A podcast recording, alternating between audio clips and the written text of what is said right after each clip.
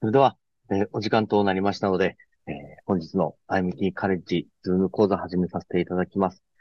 えー本日の講座はヒューマンリプロダクションの11月号となっております。どうぞ、よ質問よろしくお願いいたします。林先生、お願いしてもよろしいでしょうか？あ、お願いします。えーエシレから出ているあの、Good Practice、えー、Recommendation on Arts on Reproductive Medicine で、これはあの、えっと、40ページ、まあ文献も含めて40ページ以上になるので、なかなかあの、ボリュームがあって、全部ちょっと実は言うと全部読めてないんですけども、まああの、えー始めていきたいと思います。よくあの、まとまってるので、あの、アッドオン的な治療に対し、検査とか治療に関して、まあ、これを見ると、あの、なんか結構まとまっている説明してあるので、まあいいかなと思います。なかなか一挙に読むのはなかなか大変かなと思いますけど、まあ、あのじ現時点における、まあ、辞書として調べればと。えっと、一連のアドオンとしての検査と治療の概要を説明して、えーその根拠と、えーと、有効性、安全性、エビデンスについて解説しましたということですね。えーと、研究課題は、あアート治療においてどのアドオンが安全で効果的であるかということです。えっと、IVF、あ、不妊症の診断、IVF ラボ、それから IVF 治療の臨床管理ということで、大きく3つに分けていて、で全部で、えっと、42の推奨事項が作成されたということになっています。えっと、まあ、現在、その、えー、あと、まあ、いろんな、あの、革新的な技術もああるんですけども、一方では、まあ、患者さんも、なかなか、あ非常に高いモチベーションっていうのがあって、いわゆるアドオンというものが、まあ、広く適用されているということで、標準的な不妊治療に加えて患者さんに提供されるもので、まあ、通常は追加費用も発生してますということですね。で、えっと、まあ、これ、それらの、まあ、いろんな、あの、代替療法も含めてですけども、いろんな選択肢というのは、いずれも妊娠率や生児出産率の改善、流産リスクの軽減、それから妊娠生児までのおあ期間の短縮、こうしたことを目的としているものでありますということです。えっと、それで、えっと、方法なんですが、エッシュレは、えっと、えーリーダーシップと専門性を有する臨床医、廃培養士、えー研究者で構成される、えーと、欧州の学際的なワーキンググループを結成して患者さんも含めましたということです。で、えっと、エビデンスを、本ガイドラインがエビデンスに基づいていることを検証するために、まあ、えー特定された文献をレビューして批判的に評価しましたと。で明確な科学的エビデンスがない場合は、専門家の経験とワーキンググループのコンセンサスに基づいて推奨を行いましたということになっています。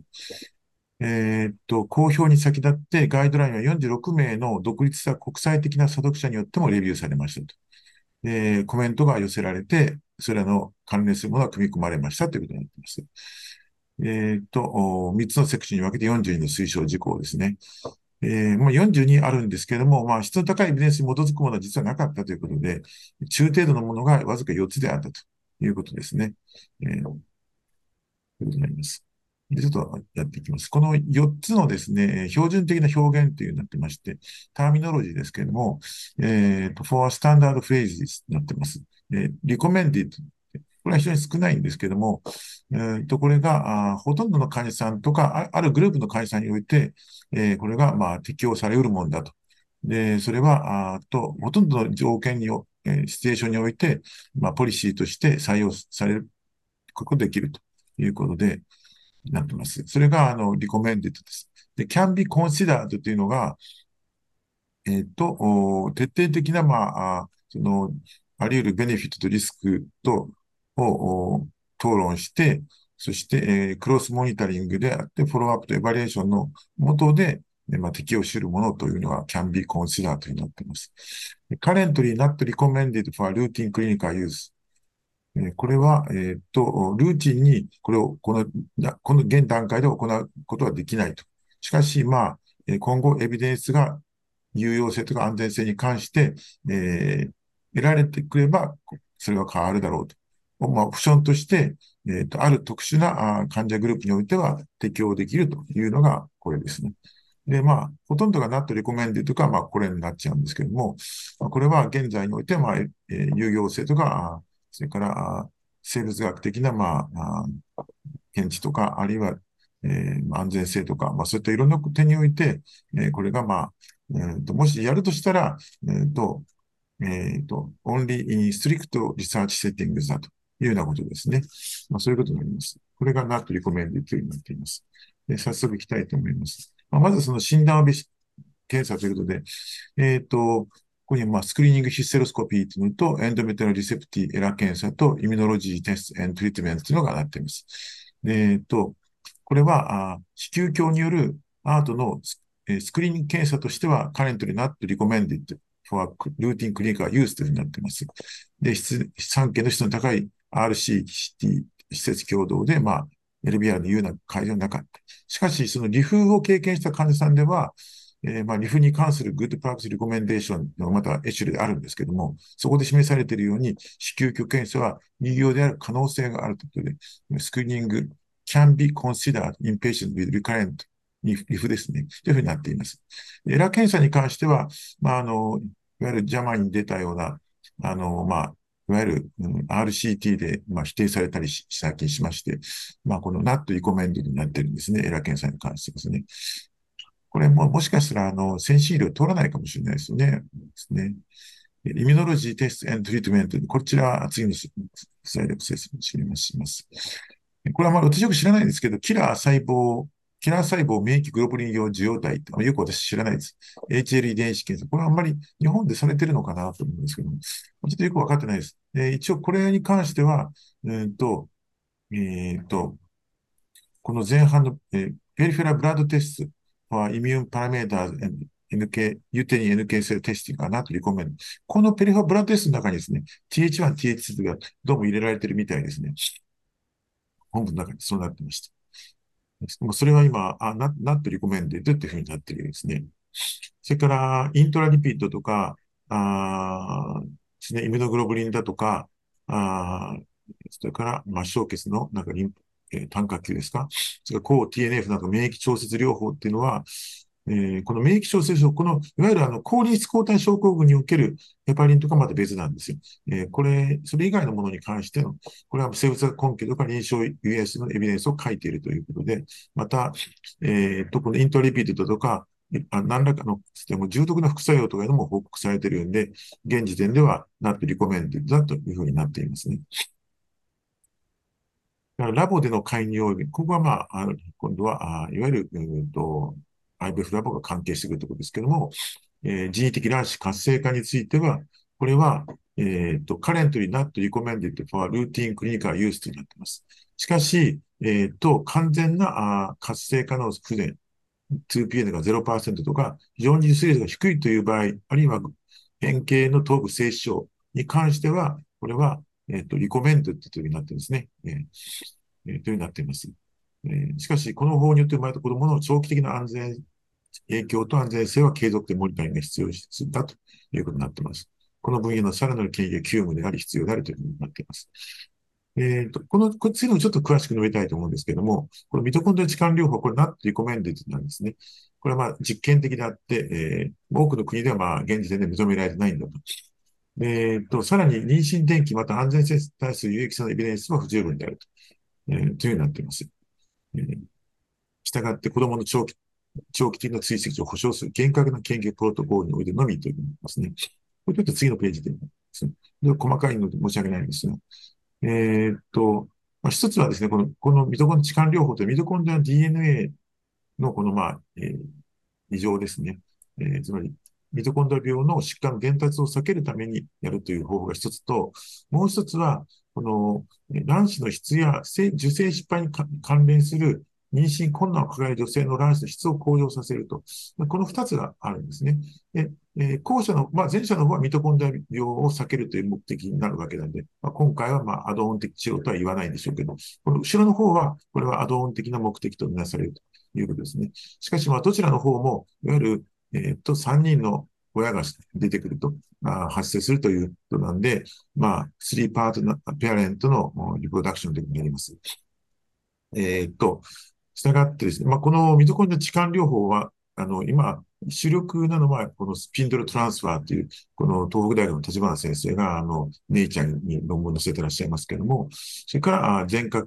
移植、それから、えっ、ー、と、ポーラー、えー、あれですかね、極体の移植ですかね、えー、というのがあります。で、まあ、あの、えー、最近もいろいろこう、記述説明されているようなんですけれども、えー、でもう一つですね、あの、実はあの、いわゆる、えー、っと、あの、アイベ大阪でもされていらしたような、えー、あれですね、あの、オグメ、オグオグメ、オーグメント療法っていうんですかね。えー、自己のミトコンドリアをなんかその育児中に注入するなんていう、まあこういうのがあって、まあ商業的にも利用可能になったんだということなんですが、えっ、ー、と、実はこれはですね、その RCT が途中で否定的な結果で早期に中止されましたということになっているんですよね。まあこれを、この技術は現在はもう中断されているんで、このオグメント療法っていうものは議論しませんということです。このミトコンドリアに関しての発表された論文はほんのわずかですと。えー、スピンドトランスファー後の検事の報告は、えー、なんかこうこういったマスコミ的利用可能ですと。ミコトコン DNA の変異を持つ一人の患者さんと、それから受精失敗の二人の患者さんに適用されたケースレポートでは、すべてのケースでミトコンの完全な置換が、リプレイスメントがまあ実証されました。しかし、まだプレクリニカルなものでありますと。で、安全性に関して、まあ、これとも関連しますけれども、えー、っと、まだこれは安全性確立されてなくて、えー、倫理的にな問題に関する重大な懸念もありますと。えー、と、カラはですね、まあ、中国多いですね、やっぱり。いくつかのケースで、えー、まあ、レシピエント側のミトコン DNA のハプロタイプがドナーのミトコン DNA を上回っていることがあったということも示しているということです。したがって、まあ、実験的であって、まあ、えっ、ー、と、えー、セーフティーに関しては問題があるということになっていまして、えー、というふうになっています。まあ、だから、リコメンデーションとすると、な現時点ではなってリコメンディというふうになります。えー、それから、えっ、と、これが、えっ、と、あ、これあの、えっ、と、POI に関する、あれですね、えっ、と、えー、ですね、えー、と、河村先生がとかやってるのですね、これも、うんと、えー、なんとリコメンデッドになってるんですね。それから IBM、これ2種類あるらしいんですが、臨床的 IBM、つまり、あえてその、未熟卵を、えー、例えば自然周期なんかでと、に近い形で取って、それをまあ、やっていくと。それからレスキュー IBM といって、えー、まあ、例えばサイランスが少なくて受精率も低い場合に、えー、あ、ごめんなさい、これ受精じゃないや、あの、えー、成熟卵率が低い場合にですね、で、未熟卵をまあ延長培養して育種すると。ちょっとごめんなさい、間違ってますね。まあ、そういうことですね。まあ、これもまあ、ナットリコメント。だからカレントにナットリコメント for ルーティンクリニカユースになってます。もしくはそういうとこのレスキュー IBM においては、あの、レスキューすることができるかもしれない。この精子 DNA 損傷とか、まあ、こちらの方の、あの、いわゆる酸化ストレス測定に関しては、あんまり詳しく述べませんけど、まあ、ここは、あの、まあ、結構好意的に書いてあって、まあ、これを、妊娠の予測とか治療方針の決定に有力ですは不十分だけども、さらなる理解と知識を深めるために、この分のさらなる研究が必要だというので、まあ、まあ、これもカレントになって、リコメンディとファルーティンクリニカユースになっています。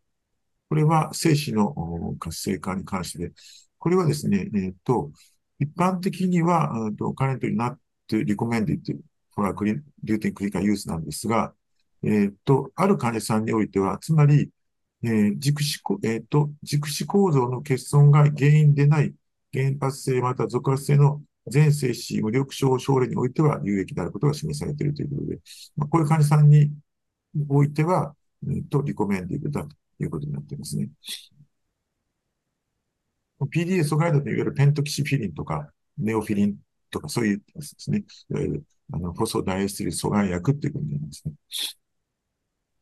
で、精子の評価と選択のためのっていうのがいくつか並べてありますけど、これですね、えっ、ー、と、すべてカレントリーナットリコメンディッドファールーティンクリニカルユースなんですね。これはピクシー法と、まあ、その、えー、いわゆる精子ヒュアル酸結合圧生と、それから、それ関連したピクシー法。これもですね、えー、実は、あまだ、えー、と、政治出産とか CPR にほとんど、ま、あれ全く影響を与えない可能性があるということで、まあ、こういうふうな評価になっています。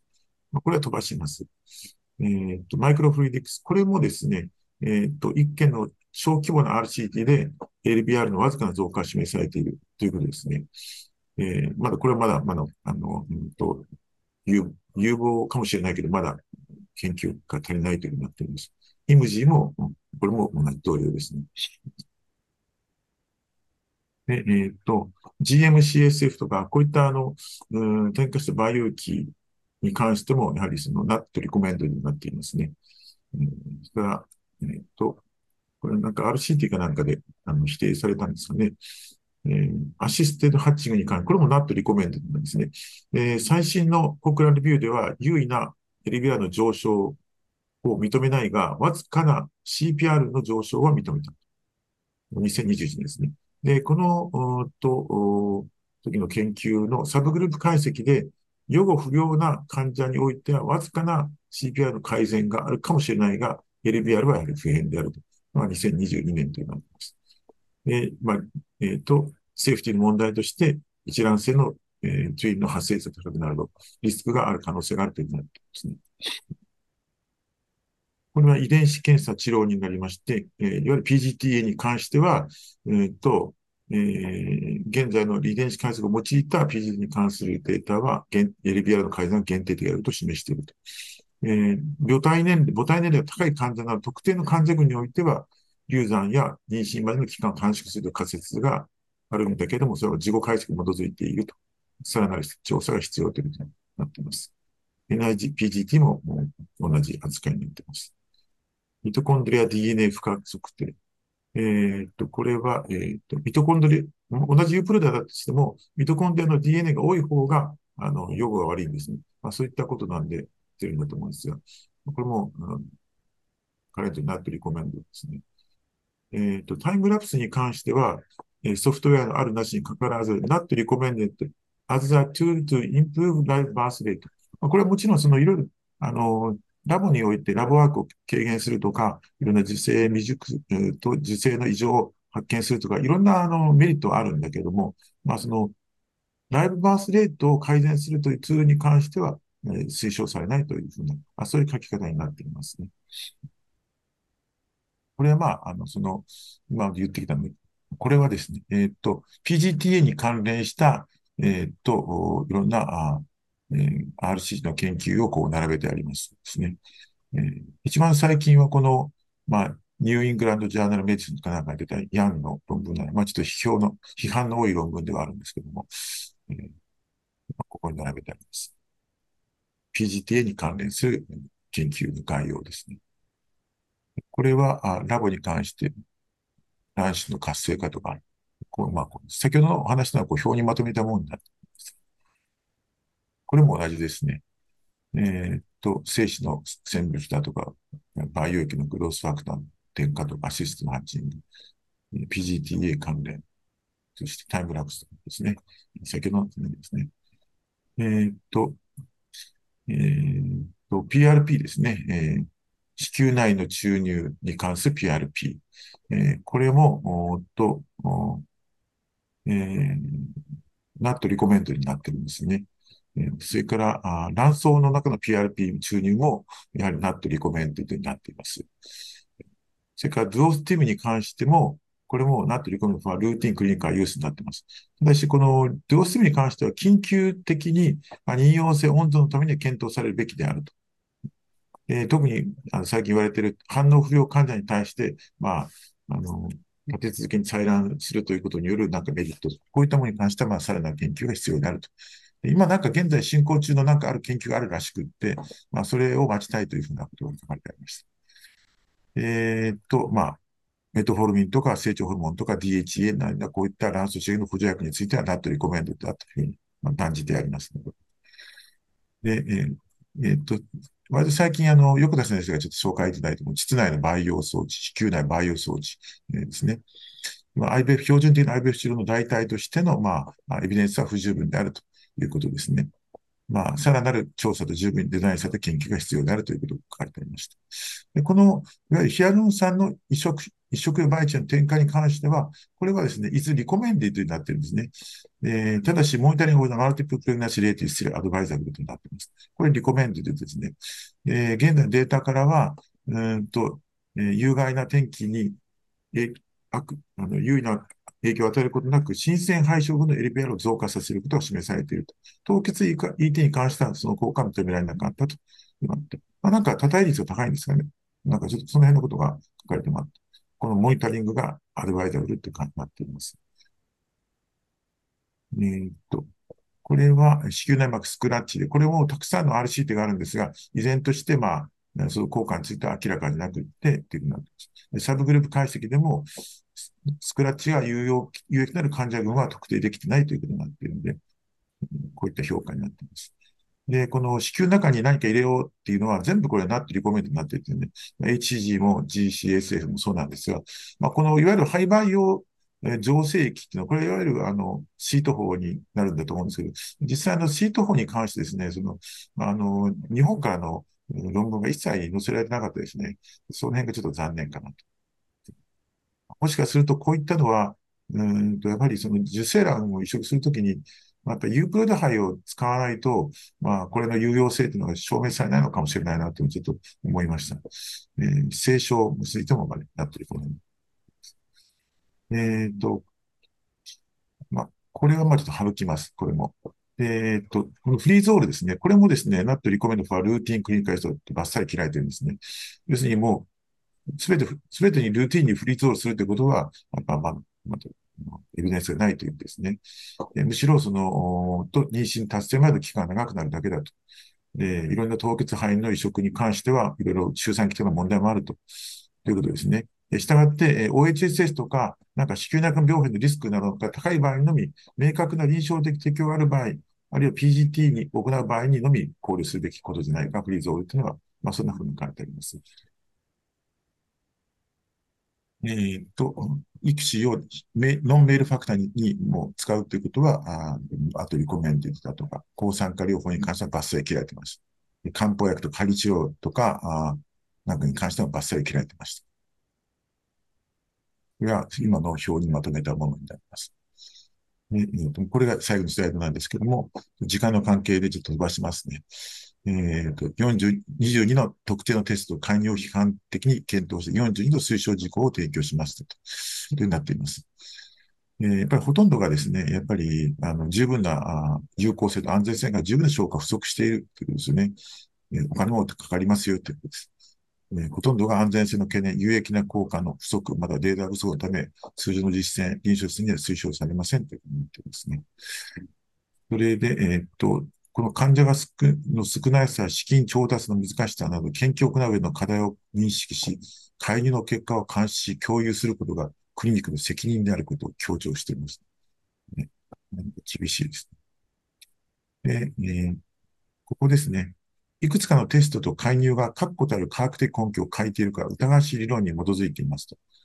アートにおけるいくつかの進歩は確かに偶然に起こった、まあ、いわゆる奇跡といいますか、サレンディピティなんですけれども、例えば、え育児なんかもやはりペリビテリンスペースに聖書を言いようとしたら、誤って不器用に中に注入してしまったと。で、ああ、と思ったら、それが受精して発生したというところから育児が始まったわけなので、まあ、そういった意味ではサレンディピティですよね。しかし、研究とイノベーションに関しては、理想的には健全なる科学的理論に基づいているべきだというふうに言って、述べられていました。えっ、と、以上になります。はい、先生、ありがとうございました。はい、先生、引き続きお願いしてよろしいでしょうか？はいえっと、今のはそんな難しい論文じゃない。ちょっとちょっと難しい論文でですね、ちょっといくつかスライドもあの省かせていただきました。えー、先ほどちょっとあの、私が詳しく述べたあの、スピンドルトラスファー、ミトコンドリアの、まあ、置換に関連する論文で、中国からの論文なんですけども、まあ、シングルセルマルチオミクスシーケンスという新しい技術によって、防水体移植後、スピンドトランスファー後の人再構成肺における、えっ、ー、と、TE と ICM の染色体コピー数のフィッチが明らかになったと。そういうちょっと、なんか表題だけ見ると何のことかわからないような感じで考え込んじゃうんですけども、えー、これあの、えっ、ー、と、東北大の立花先生からの、ちょっと取ってきたんですけど、これがあの、立花先生のネイチャーに出た2013年の論文ですね。えー towards germline gene therapy of inherited mitochondrial disease ということで、まあ、あの、えっ、と、変異があるミトコンドリアの遺伝子を引き継がせないように、それを、細胞質のドナーからもらうということですよね。まあ、要は、えっ、ー、と、変異ミトコンドリア遺伝子を持つ、えー、防水体はドナー、要するに患者さんの、こう、あの、卵子から防水体を管理していくということですね。で、細胞質のドナー側の方、要するに健全なミトコンドリアスを持つと推定される、えー、細胞質ドナー、まあ、こちらも除去しておくんですね。で、除去して、そこにこう、細胞質を借り受けるということなんで、ここに見るですね。ということですね。で、そして再構築して、で、顕微性して、で、ミトコンドリアのリスクを持たない、えー、児の妊娠、出産を目指すという、まあ、これが、あこういう部分ですね。ねまあ、この時に、まあ、あの、要するに細胞質を安定させるために、なんかサイトカラシン B っていう薬剤を使うらしいです。それから、こう、あの、移植するときに単にこの子宮、あの、細胞の中に移植するんじゃなくって、あの、このペリビテリンスペースに、あの、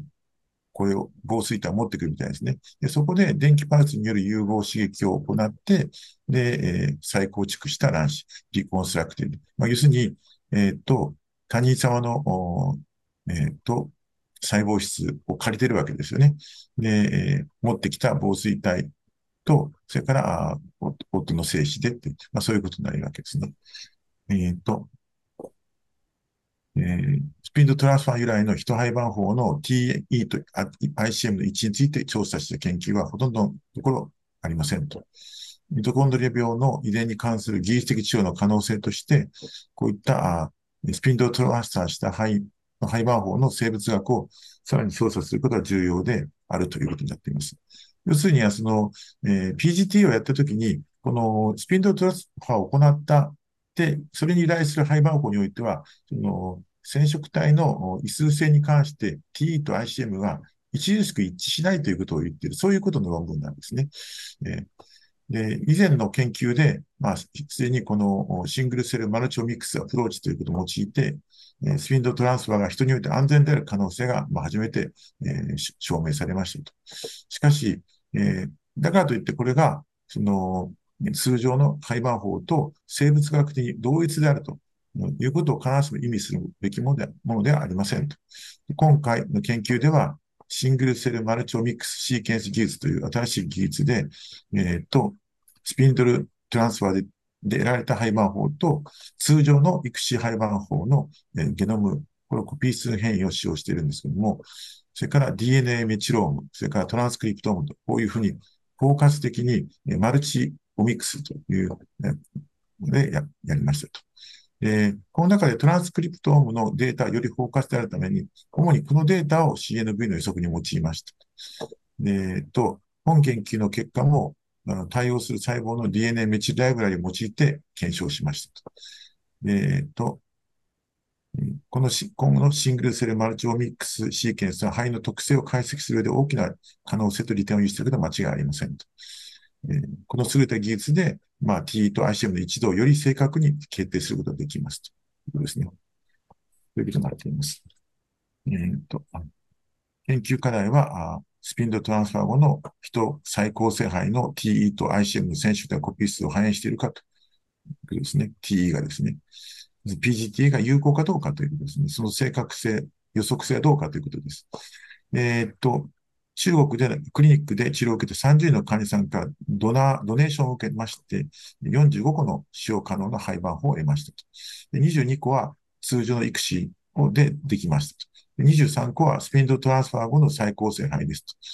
で、えっ、と、すべての廃盤法を分析して、えー、個々一個一個個の細胞、バラバラした細胞をコピー数変異を予測検証しましたと。で、各廃盤法における異常細胞の割合を分析することによって、つまり、えー、モザイクですね。えー、ということですね。そして、えっ、と、ブラント・アルトマン分析とカッパー検定私も初めて聞いたんですけども、要するに、この TE での細胞の染色体のコピー数の変異と、それから ICM の変異と、うん、これが一致するかどうかっていうのを、まあ、こういった2つの方法で検定してみましたということを言っています。えー、っと、それで、えー、っと、ここは先ほど述べました。結果なん、結果は、あその、なんですが、ボランティアの平均年齢、廃盤法の形態の発生率は、ST 群とアキシ群で同等である。ですね、この22個の通常の育児と23個の ST の最高性、これの、まあ、あの背景は、まあ、変わらなかった、変わっていませんよということですね。えー、ただし、ST 群の廃盤法において、育児後の廃盤法でで多く認められた染色体の以上、要するに染色体が異数性であるという、えー、と、それに加えて変異しやすい染色体系がいくつかありましたと。えー、また、この一致性を検証する両方の検定方法で、育子群、そして通常のコンベンショナルの育子群の配番法では、T と ICM 間の良好な染色で一致を示したんですが、ST の配番法で一致しなかった。したがって、えー、最高性配の TE は ICM を反映するものではないことが示された。え、まあ、あの、細かい、え、遺伝子機のアノテーション、需要、結具解析もやってるみたいなんですけども、また、育子肺と比較して、この S ピンドル肺、トランスファーの肺では、この染色体のコピー数の異常に発生に関わる新たな、または追加の経路が存在する可能性が示唆されたというものになります。あの、内容は難しくてさらっといきたいと思います。これは、えっ、ー、と、育子群では、この全細胞を調べてみると、えっ、と、例えば、えー、これは全細胞で見た場合なんですが、えっ、と、8番とか9番とか13番、21、22番、まあ、やっぱり異数性を示している、コピー数を示しているものが多いというんですね。まあ、これはあの、ね、肺、肺で見た場合でも、やはり8番とか9番とか13、20、まあ、この辺はまあ、今の報告、記法とあまり変わらないということだと思います。で今度、スピンドトランスファーをした、できた配番法で見ますと、えー、これとだいぶランドスケープというか、景色が違うって言ってですね、えー、つまり、えー、これ以外に4、5とか、えっと、14、15、16とか、17、18、こういったものが、えー、やはり、その、多くですね、認められるんですね。これパッと見るとなんか、変わらないじゃないと思うかもしれない。これスケールが違うんですね。0、0.5、1、1.5になってます。これちょっと倍ぐらいスケールが違うんで、こっちの方が高いんです。ちょっと騙されちゃいますけど、あのこちらがあのスケールがあの違うんですね。要するに、この全体として見たらやっぱり、あの、スピンとトランスファークの方に細胞レベルにおいてもですね、えー、あの、まあ、変異を起こしている染色体のうが多く他に広がっているということと、やはり変異自体も大きいということがわかるんですね。その理由はちょっとよ、本当のところよくわかってないみたいです。でこれは、えっ、ー、と、じゃあ、異数性の細胞が一体どれくらいあるのかっていうのを見ますと、えー、先ほど、まあ、定量的に見ると、そうすると、全細胞で見ますと、これが育子グループなんですが、400 629の細胞を見ますと、うんと17.01%が異数性があって、82.99%があユープロイドの細胞だったというんですね。これあの、ハイバーフじゃないですよ。あの、ここのバラバラにした細胞ですね。全体、全部の細胞です。これは、あと768 spindle transfer の細胞をバラバラにしたもので、こちらは euploid、euploid 細胞が77.34%。これは有意にこちらの方が高いんですね。つまり spindle の方が細胞レベルで異数性がより高いと。で、TE で見ますと、これも有意差を持って、こちらの方が、あ有効度率が高いんですね。あ、有効度率が低くて、えー、異数性が高いとですね。で、ICM に関しては、一応、えっ、ー、と、not significant なんですが、やはりこちらの方が異数性の細胞が多くって、これはあの、えっ、ー、と、数学的に標準化してみると、有意差が出たっていうふうに、まあ、これがこの表、これを表にしただけなんですけども、要するに、えっ、ー、と、えー、スピンドトランスファーの方が、えー、染色体レベルで言うと幅が広がっていて、かつ、えっ、ー、と、異数性の細胞の率が、あ通常の育種よりも高いということが言えるということです。これは、その、えっ、と、モザイク、じゃあ、モザイクの状態どうなっているのかということで、一応、えっ、と、セーバー質、デュープードの配番法と、えー、低モザイク、要するにモザイク率20%未満のものも含めてこういうふうにグループ分けしてみてです。そうしたらどうなるのかっていうふうになって。そうするとですね、やはりその、えー、っと、えー、この、まあ、正常、えー、移植すると、まあ、生まれてきそうな、そういう、あとは、あの、育子、育子肺では、えー、っと、TE で、えー、育子肺はスピンドトランスファーよりもあ高いんですね。えー、ローモザイクユークロイドっていうのが63.64%と、あこちらのスピンドトランスの37%くらいで高いんです。移植すると、まあ、あの、うまくいきそうな率が高いんです、こちらの方が。で、ICM まあ、T で見るとですよ。で、ICM で見ると、これは、えっと、やはり、ローモザイク U プロイドが73.3%、41.6%で、こちらが高い傾向にあるんですけど、まあ、ギリギリ有意差が出てないということになります。これがちょっと難しい。バブルダイアグラムというもので、えー、っと、これはあの、実はですね、イクシーも、あの、スピンドトラフさんの群も両方ともごちゃ混ぜにしちゃって混ぜちゃってるんですね。で、で、あの、細胞数が少ないとバイアスがかかる可能性があって、ICM でが細胞数が3未満のものを除外したっていうことなんで、そうすると極端に細胞が少なくなっちゃうんで、まあ、両方合わせちゃって、ごっちゃにしてというふうになってですね。まあ、そうすると一般でこれらの細胞で見ると、えー、と、TE のモザイクのレベルがこう高くなってくると、そうすると、えっ、ー、と、えー、ICM の、これですね、これとの、うんと、えー、線形にならないということですね。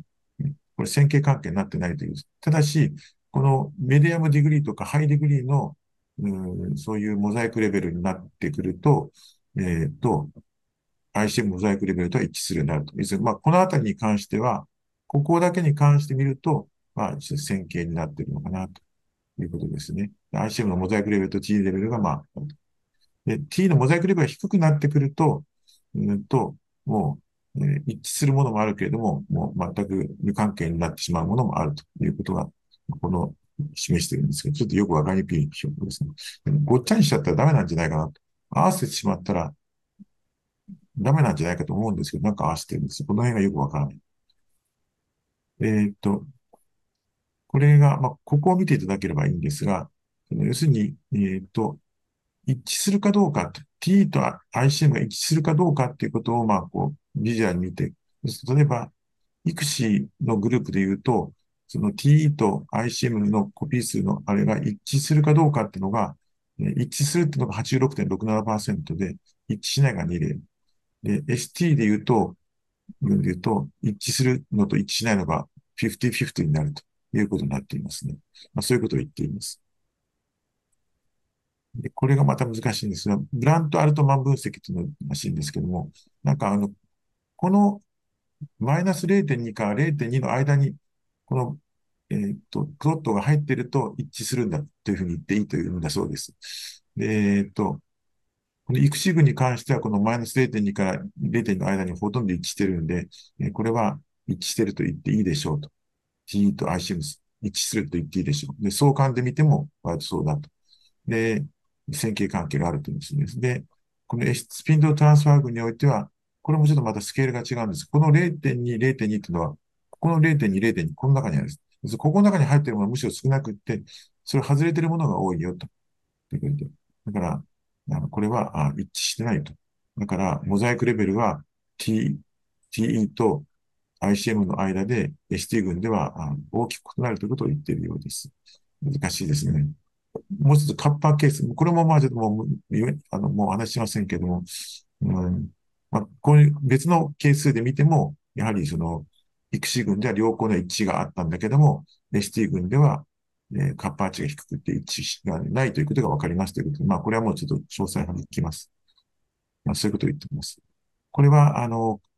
えー、今回スピンドトランスファーに限らず、通常の、うんと、ハイバー法での T と ICM の位置に関する、これの研究ということで、まあ、こういった研究があります。まあ、このレンという人の一番最近の研究では、こうテクノロジーとして NGS じゃなくて、シングルセル DNA シーケンスを用いて、えー、細かい細胞を見てるみたいですね。まあ、もしかすると今後は、こういう、うん、ですかね。こういうふうな時代になってくるのかもしれませんね。これは、まあ、あの、その、遺伝子解析をして、その、うんと、遺伝子機能解釈をしているものですね。で、えっ、ー、と、何が言いたいかというと、まあ、おそらくその、何が言いたいか、私もよくわかってないんですが、まあ、その、えっ、ー、と、CNV の生成に関して、えー、このスピンドルトランスファーで何が起きているのかというと、なんか悪性症に関連する共通、悪性症に共通する経路が関与している可能性があると。それは気泡でもあると。化学物質への反応とか、細胞周期とか有子分裂とか防水体、こういったことに関連するのが何か、あちょっとこのデグで機能注釈されましたということを言っているようです。あともうもう少しで終わるんですけども、本研究では T が染色体異常の予測において ICM の優れた代替であることが育児肺においては言えます。だから、育児通常に関しては PGT をそれでやるのがまあいいんでしょうと。ただし、スピードトランスファー群においては、えっ、ー、と、育児群よりも罹患染色体が多様であって、CNV 発生に関して、より多くの、または別のメカニズムを持っているのではないかと。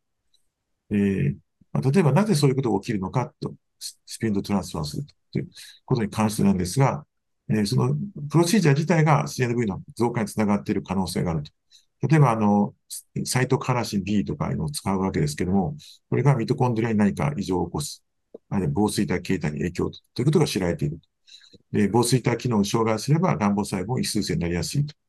で遺伝子機能の注釈にかにおいても、スピンドトランスファーにおいて、こういった化学物質に対して何か反応が、あなんかそういうのが注釈されましたと。でさらに電気融合刺激、えー、に関しても、染色分離を引き起こす可能性がありますと。これが最後のスライドになります。ミトコンドリアはまた有子分裂プロセス中に高いエネルギー量を満たすために厳密な調整が必要ですと。今回ミトコンドリア置換したと言っても、その、えっ、ー、と、ミトコンドリアはミトコンドリア遺伝子との核ゲノムの方の遺伝子と両方あるわけで、それのお互いのなんか調整が不均衡があるんじゃないかと。それがなんか影響するんじゃないかと。で、ということを言っているんですね。ST の配番法に関しては、モザイク率の増加と T が ICM の染色体コピー数を反映しないという生物学特徴が、イクシーの配番法と異なる点であると。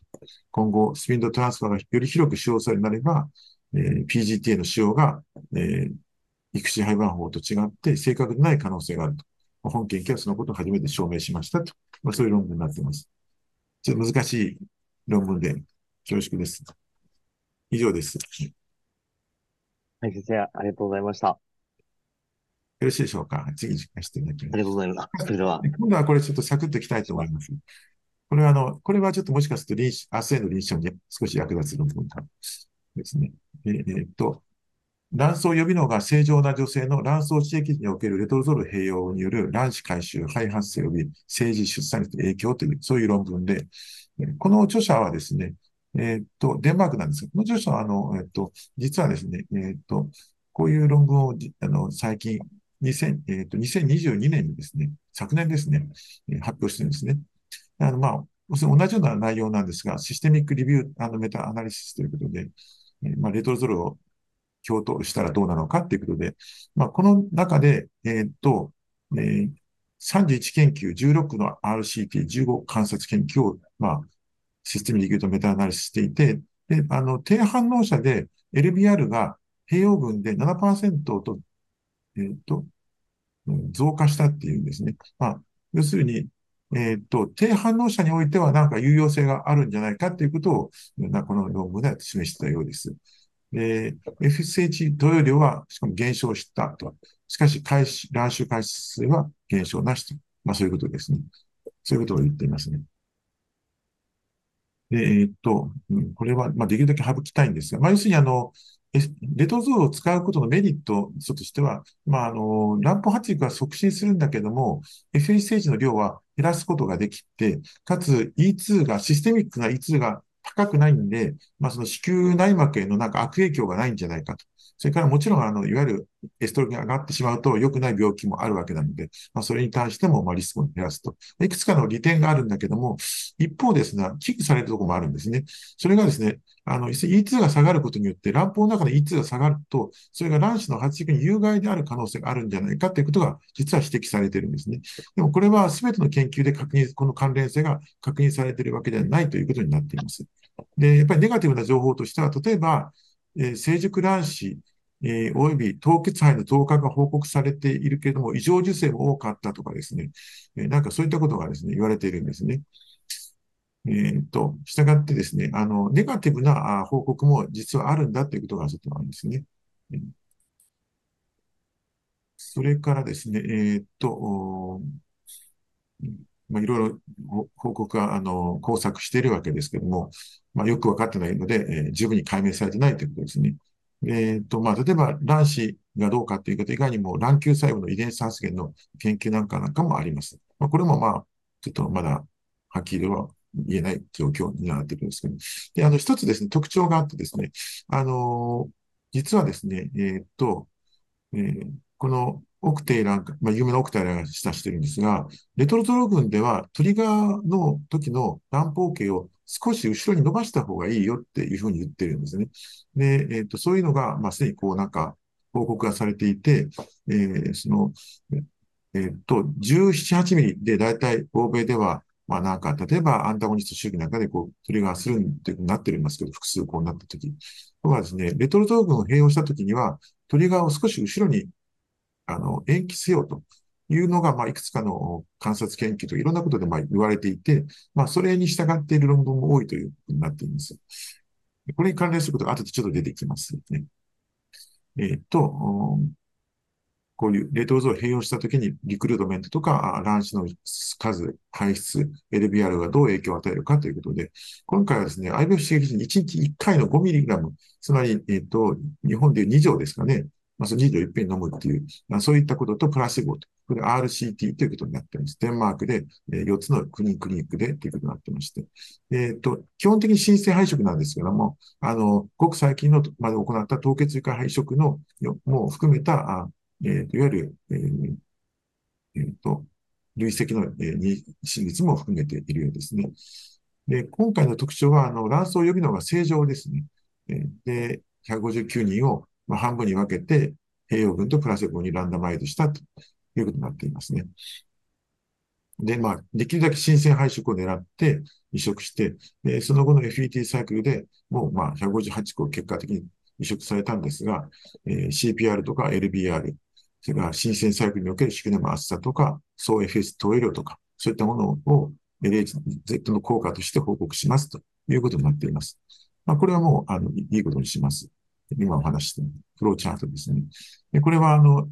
レ,、レトゾー群とプラセボ群に分けて、まあ、年齢だとか、パートナーの年齢とか、AMH だとか、過去の治療歴とか、いろいろで、まあ、すべて不妊歴も、不妊症の背景も含めて、基本的特徴に変わりはありませんということを言ってました。でこれが、あの、回収された卵子なんですけれども、えっ、ー、と、こちらが、えっ、ー、と、えー、回収された卵子あたり、ごめんなさい。回収された卵子あたりの使用可能な、つまり移植するか、あるいは凍結、あガラス化するかっていう割合っていうのがあって、これが、えー、っと、えー、レトロゾー群では0.31で、プラセボ群が0.36と、まあ、わずかにプラセボの方が多いんですけども、まあ、あの、有意差ないということになっていますね。つまり、まあ、ユーザブルなあ肺の得られる割合、分母が回収された卵子数ということになっていますね。で、これがですね、えっと、レトロゾー群とプラシボ群で、まあ、乱暴系が採卵時どうだったのかとか、あそれから、えー、吸引した卵胞数は11.8対10.3個で唯一ないよとか、最終卵子は8.0と7.9で唯一ないよとか、まあ、そういったこと書いてあります。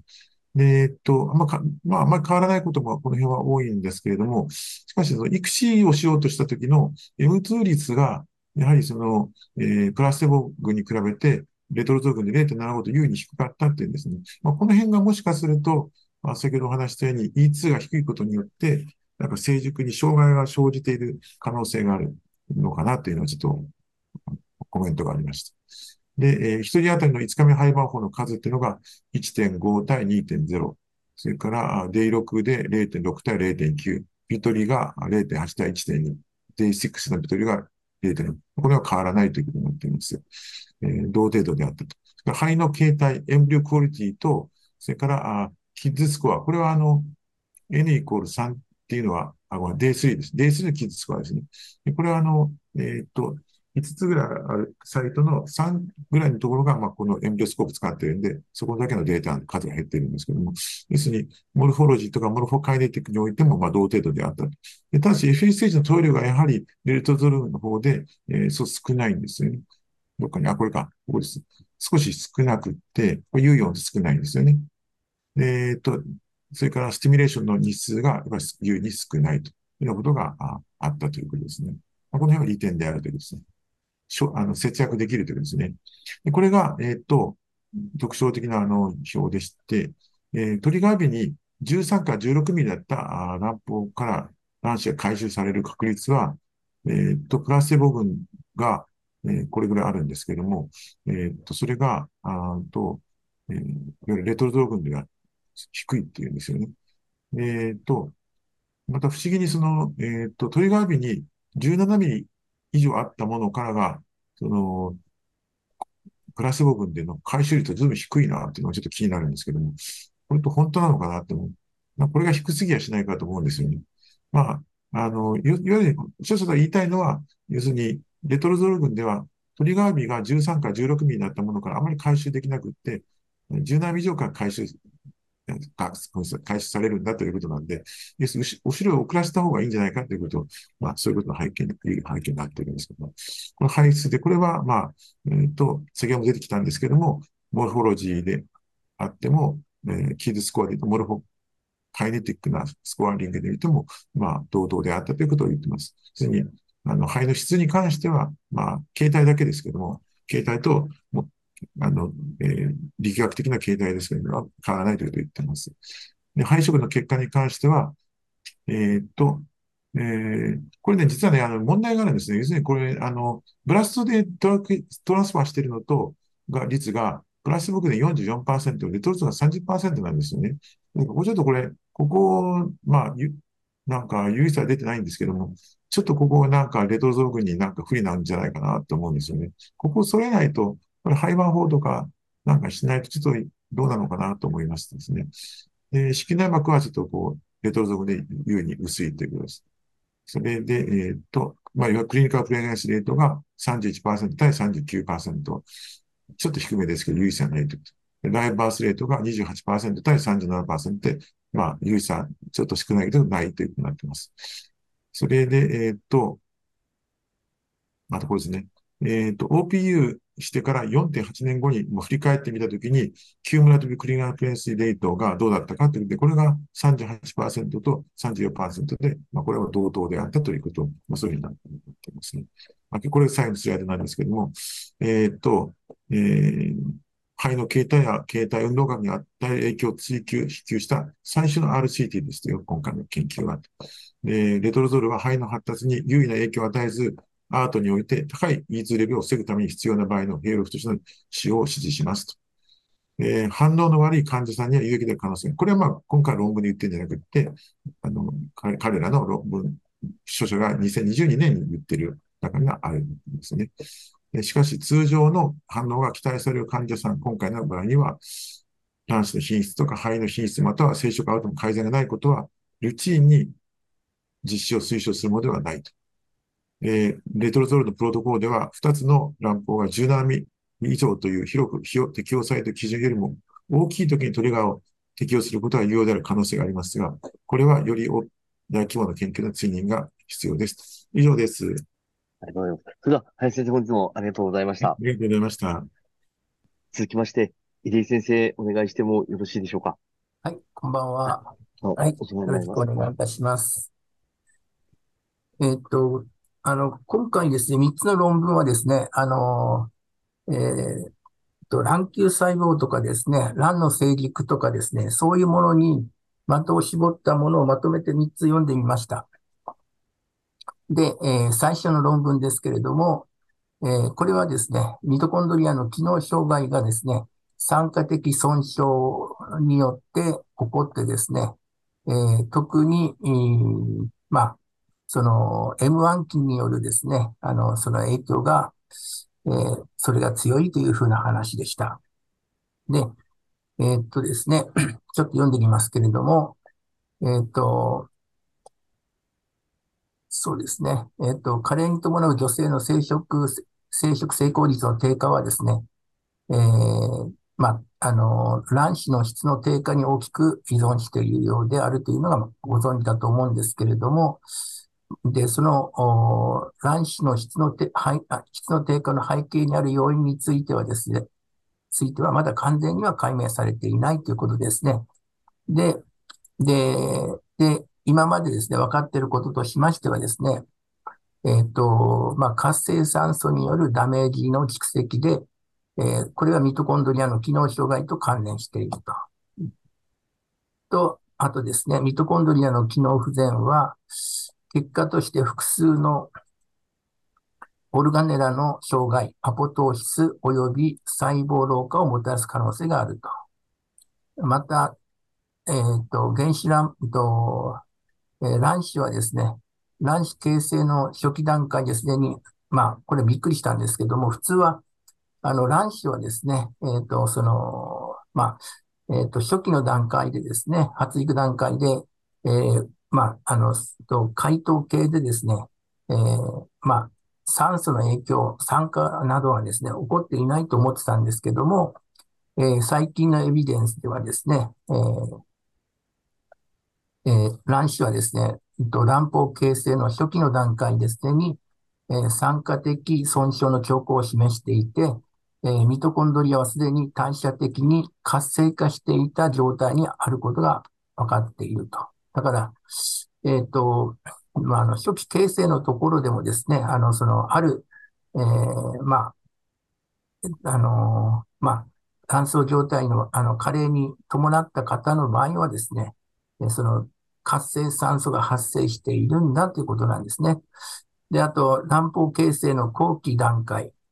えー、さらには肺の発生の初期段階においてはですね、えー、ミトコンドリアはミトコンドリアは主要なエネルギー源となって防水体形成の際に、えー、重要な役割を果たすと。で、あと、あのー、後期段階においては、え、活性酸素誘発性損傷とミトコンドリア機能障害の兆候が観察されているというふうなことですね。まあ、私たちはやっぱりあの、活性酸素をですね、加齢に伴って消去できる力がなくなっているので、えー、そういうことによってですね、ミトコンドリアの機能障害がですね、発生したり、あの、まあ、あの、防水体形成の、まあ、障害も起こすというふうな可能性が分かったということですね。で、えで、本研究ではですね、えっ、ー、と、まあ、あの、先ほど述べたようにですね、えー、初期の原子弾胞ですでに、えー、ミトコンドリアのその機能障害が起こっていてですね、えー、卵巣の老化に大きな役割を果たしている可能性があると、まあ、著者らは推定してですね、で、この研究ではですね、高齢の卵子がですね、酸化ストレス及び、えー、ミトコンドリアの機能障害に関連するすべての調査された特徴を実際に、まあ、いろいろと調べてみたということですね。ちょっと結果の方行きますけれども、えっ、ー、と、人の、えーえー、卵胞形成の異なる段階における、えー、ピルビン酸デヒドロゲナーゼの活性化状態って言うんですけど、このピルビン酸デヒドロゲナーゼは、あの、まあ、えっ、と、代表的なですね、あの、えー、まあ、活性酸素を、あの、まあ、えー、代謝する酵素ですけども、それがですね、えっと、普通の、おっと、この A はですね、えっと、えー、プリモーティアル、原子、そして、あの、一層性のレイヤーが見えますので、えー、まあ、と、初期の卵胞ですね。で、そして複数の、えー、カリ膜細胞が、あと積層していってですね、卵胞が見えると。で、その、そその、それをですね、えー、免疫染色するとこういうふうに見えてですね、で、で、それの大事なところは酸化的リン酸化の活性化状態なんですけども、えっ、ー、と、原子卵胞、えっ、ー、と、こちらですね、えー、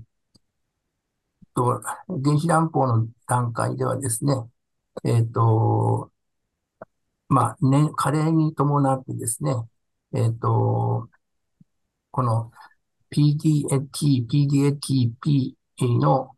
セリン、えー、293レイシオがですね、えっ、ー、と、低くなってるってことなんですね。で、この、これはですね、あの、まあ、えっ、ー、と、年を取るにつれて、えー、その、まあ、えー、そういう変化があってですね、えっ、ー、と、と、と、キュムラセルとか、おと主席卵胞とかですね、えー、その、まあ、大きくなってくるとですね、えー、まあ、えっ、ー、と、大体、その35から39歳の時にですね、またはその、キュミラスセルの時にはですね、酸化的リン酸化の活動状態がですね、まあ、あのまあ、高くなっているというのがわかる、わかるということなんですね。で、えー、で、この、この、この日ですね、この比率っていうのは、えー、細胞の酸化的リン酸化の活動、すなわち細胞のエネルギー代謝評価の指標として、えっと、利用されるっていうことなので、まあ、あの、まあ、この日がですね、えー、そういうものだそうです。で、えー、で、次のページに行きますとですね、えっ、ー、と、まあ、活性酸素によるタンパク質及び脂質の損傷についての、えー、原子弾砲における、えー、まあ、原子弾砲と各年齢においてですね、え、どういうふうな変化をするかということなんですけれども、で、この A と B はですね、えっ、と、えー、と、ロス、誘発性タンパク質の酸化を見ていてですね、えっ、と、まあ、えっ、と、この、この使ってるですね、えー、マーカーっていうのはですね、えっ、と、まあ、酸ニトロキロシンっていうものらしいんですけども、これはロスに、活性酸素によって引き起こされるタンパク質の酸化損傷のバイオマーカーで、えっ、と、まあ、それで加齢に伴って、えー、タンパク質の酸化損傷が増えてきますよということですね。で、えっと、C と D はですね、えー、っと、この、とマウス4ヒドロキシノネナールっていうね、そんな抗体で染めてるそうなんですけども、それで見てみますと、これはですね、不飽和脂肪酸の過酸化によって生成されるアルデヒドで、えー、まあ、これによってですね、細胞膜の損傷や脂質の機能障害の指標となるということで、やはりですね、加齢に伴って細胞膜の損傷や脂質の機能障害が、えっ、ー、と、高くなってくるということを教えてくれ、示しています。で、E と F はですね、えっ、ー、と、これは、えー、まあ、と、抗8オキソニデオクシグアノシンっていう、そういう抗体で、えー、その、えっ、と、DNA の損傷をですね、えー、調べてるそうなんですけれども、えっ、ー、と、これはですね、えっ、と、これ見ると、加齢に伴ってですね、え変化ないので、えっ、と、年齢が上がってもですね、えっ、と、その、DNA 損傷に対する細胞の対応がですね、え低下するんじゃなくて変化はしないと。だから、その加齢に伴ってですね、私たちは、その女性の DNA の損傷を、あの、えー、損傷がですね、えー、うんと、起こってなくて、大事なのはですね、えー、タンパク質の酸化と、えー、脂質の酸化が、過酸化が、まあ、起こっているというふうなことなんだそうですね。で、えー、こちらの方はですね、M1 期の卵、そして GV 機の卵子における、えー、加齢に伴う代謝産物の変化っていうんですけれども、えっ、ー、と、A はですね、この、この A ですね。えっ、ー、と、23歳から34歳が、あこちらですね。35から37歳がこちらで、えー、38歳以上がですね、えー、こちらの赤の、うん、とグループですね。えっ、ー、と、こういうふうにですね、あの、この、えー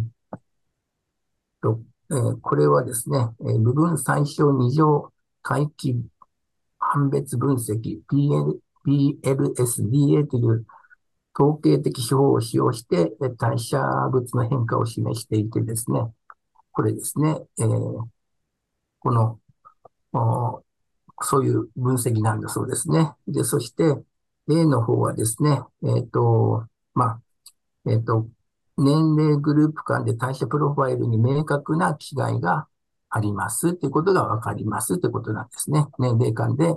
えー、若い人と30代半ばと30代後半はですね、明らかにその、あの、この A は、えっ、ー、と、乱暴細胞ので、GV 機の乱暴細胞のプロファイルは違うと。で、B はですね、M1 期の乱暴細胞の代謝プロファイルですけれども、えっ、ー、と、こちらですね、えー、これも同じようにですね、えー、23歳から34歳のプロファイルと30代後半のプロファイルではですね、え、全く違うと。で、えっ、と、C はですね、キムラス細胞のあ体細サンプルの代謝プロファイルなんだそうけそうですけれども、えー、でこちらの方はですね、えー、こういうふうにあの、交わっているところが多いので、えー、これはですね、その、えー、年齢によって、えー、その、キュミュラスの方はですね、えー、まあ、えー、その代謝の、代謝の、えっ、ー、と、プロファイルは、プロ、代謝はですね、そんな変わらないということらしいですね。ですから、GV 期と M1 期にですね、その、とえーと、タンパクのプロファイル、代謝のプロファイルが変わってくるということですね。えー、で、あと、この D なんですけども、この D はですね、えっ、ー、と、えー、M1、M1 の乱暴細胞の代謝物の相対的変化、えー、バルテイノプロットっていうものらしいんですけども、えっ、ー、と、これはですね、えー、えー、と、M1 機の乱暴細胞の代謝物の相対的な変化をですね、異なる年齢カテゴリー間で比較していて、それで、えー、VIP スコアっていうのはね、あの、また出てきますけれども、バリアブルインポータンスインプロジェクションっていう、投影における変数の重要性の略で、えー、1以上の代謝物はそのモデルにおいて特に重要な寄与をしていると考えられて、それが最も重要な役割を果たす経路に乗って色分けされていると。ですから、えー、VIP スコアが1以上のものがですね、あの、この代謝に、えー、寄与して、で、このログ2の、あの、フォードチェンジって言って、あの、えー、対数のですね、えー、その変化を、あの、こちらで表していて、こっちは減少、こっちはですね、増加ですね。で、えー、代謝に寄与するこの VIP の1以上で、まあ、えー、この増加する、このところにですね、えー、凝り固まっているのが、あその、え、この、このグルコースの、えー、グリコライシスとかですね、えー、TCA サイクルとかですね。で、あと、とまあ、ちょっと低いですけど、ウレアの尿酸のサイクルとかですね。あと、グルタキオンのメタボリズムなどがこういうふうなところで関係していてですね。えー、そういうのが M1 期の卵において、えー、特に、あの、代謝に寄与しているということらしいですね。えー、まあ、ここのところでは全くこの、のセパレートしてますので、えー、そんなに違うのかなと、まあ、びっくりするんですけども、まあ、この研究ではそう、そうだということですね。で、で、こちらの方は GV 機の卵と M1 機の卵子でですね、えー、異なる酸化ストレスの兆候が観察されたということなんですね。えー、っと、こちらの方ではですね、A はですね、グルタチオンがですね、えー、各年齢、GV 期と M1 期で、え、どんな風に変化するかというのを加齢に伴ってですね、調べているんですけども、えー、GV 期ではですね、グルタキオンのあの濃度がですね、量量がですね、あの、加齢に伴って低くなってて、えー、M1 期もですね、同じように有意差を持って、えー、顕著に少なくなっているというのはわかる。ね。まあ、えー、先ほど述べたのと同じですね。で、B の方は、えっ、ー、と、オキシグルタチオン。この、えー、グルタチオンが酸化された代謝物ですね。えー、それが GV 期においてはですね、えっ、と、えー、35から37歳で増えて、え、で、M1 期ではですね、35歳以上で増えていると。で、まあ、あの、その、その35とか37歳、また35から42歳でですね、えー、それぞれその卵の卵子の発達段階でですね、えー、活性酸素をが発生する量が違うので、グルタキロンの単射物もそれぞれ、それを反映した量の変化となっているということだそうです。で、えー、フォスファティジールセリン。えこれは、あの、えー、GV 期の時は、えー、と、加齢に伴って減ってですね、M1 期も同じように減ると。で、あと、アルキルフォスファティジルエタノールアミンですけども、これも同じように減ってですね、えー、他のものも全部、あの、あの、えー、フォスファティジルの代謝系のものはみんな下がっていくというのが分かってます。で、えっ、ー、と、えっ、ー、と、そうですね、あの、まあ、グルタキルの減少とシグルタキルの蓄積はですね、えー、細胞内の抗酸化能力の低下と酸化ストレスの増加を、まあ、各、その加齢に伴ってですね、えー、示していて、フォスファチジルセリンを含む複数のリン脂質の減少はですね、細胞膜の構造と機能に関係する、関連する変化を示していてですね、えー、まあ、まあ、こういう、あのー、まあ、細胞、まあ、脂質ですね。脂質の変、あのー、まあ、えー、変化ですね。酸化による、こういう代謝物の、えっ、と、気質の変、あの、減少はですね、卵の老化に伴う細胞の代謝と機能の変化を理解する上で大事じゃないかというふうなことを言ってます。で、またこれが最後になるんですけども、加齢卵子で特に、あの、まあ、えー、っと、M1 期の卵子ではですね、ミトコンドリアの機能に関連する代謝産物が障害されているというのが分かってですね、で、えー、ABC でまでがですね、えー、っと、まあ、このミトコンドリア代謝を支える代謝物の蓄積ということでですね、えー、この加齢に伴ってですね、GV、グルコースは G1 期、GV 期、M1 期とも、加齢に伴って増えてですね、蓄積して、ピルベイトも蓄積して、ラクテイトも蓄積して、えー、グルタキ、グルタミンも蓄積すると。で、これはですね、どういうことかっていうと、年齢によってですね、ミトコンドリアの代謝機能が低下していることを示唆していて、まあ、こういう、あの、あの、まあ、原料物質がですね、会社の原料、あの、気質がですね、えー、残っていると。で、えっ、ー、と、E と F はですね、細胞のエネルギー状態に関連する代謝物の減少で、えー、エネルギー、エネルギーに対する、あの、関、あの、関係するエネルギーですね。あと、NMN は、あの、ナイアシ、ビタミン B3 の前駆、一つ前の前駆物質でですね、え、こういう、あの、ビタミン B3 を測るのはなかなか難しいので、NMN を測ってて、で、その代謝に関わる物質が加齢に伴ってですね、どんどん減っていくということですね。で特に N、N、NMN はですね、ナイアシンの全区体は35から30、35歳ぐらいからですね、もう本当に顕著に下がっているというのがわかるかなと思いますね。で、G から J はですね、G から J はえー、ミトコンドリア代謝に依存する、あと、ヌクレオチドリン酸の枯渇というのことを表しているそうです。ね。えー、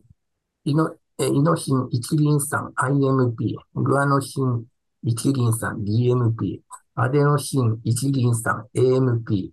えー、ヒキリン一リン酸 CMP が M1 期の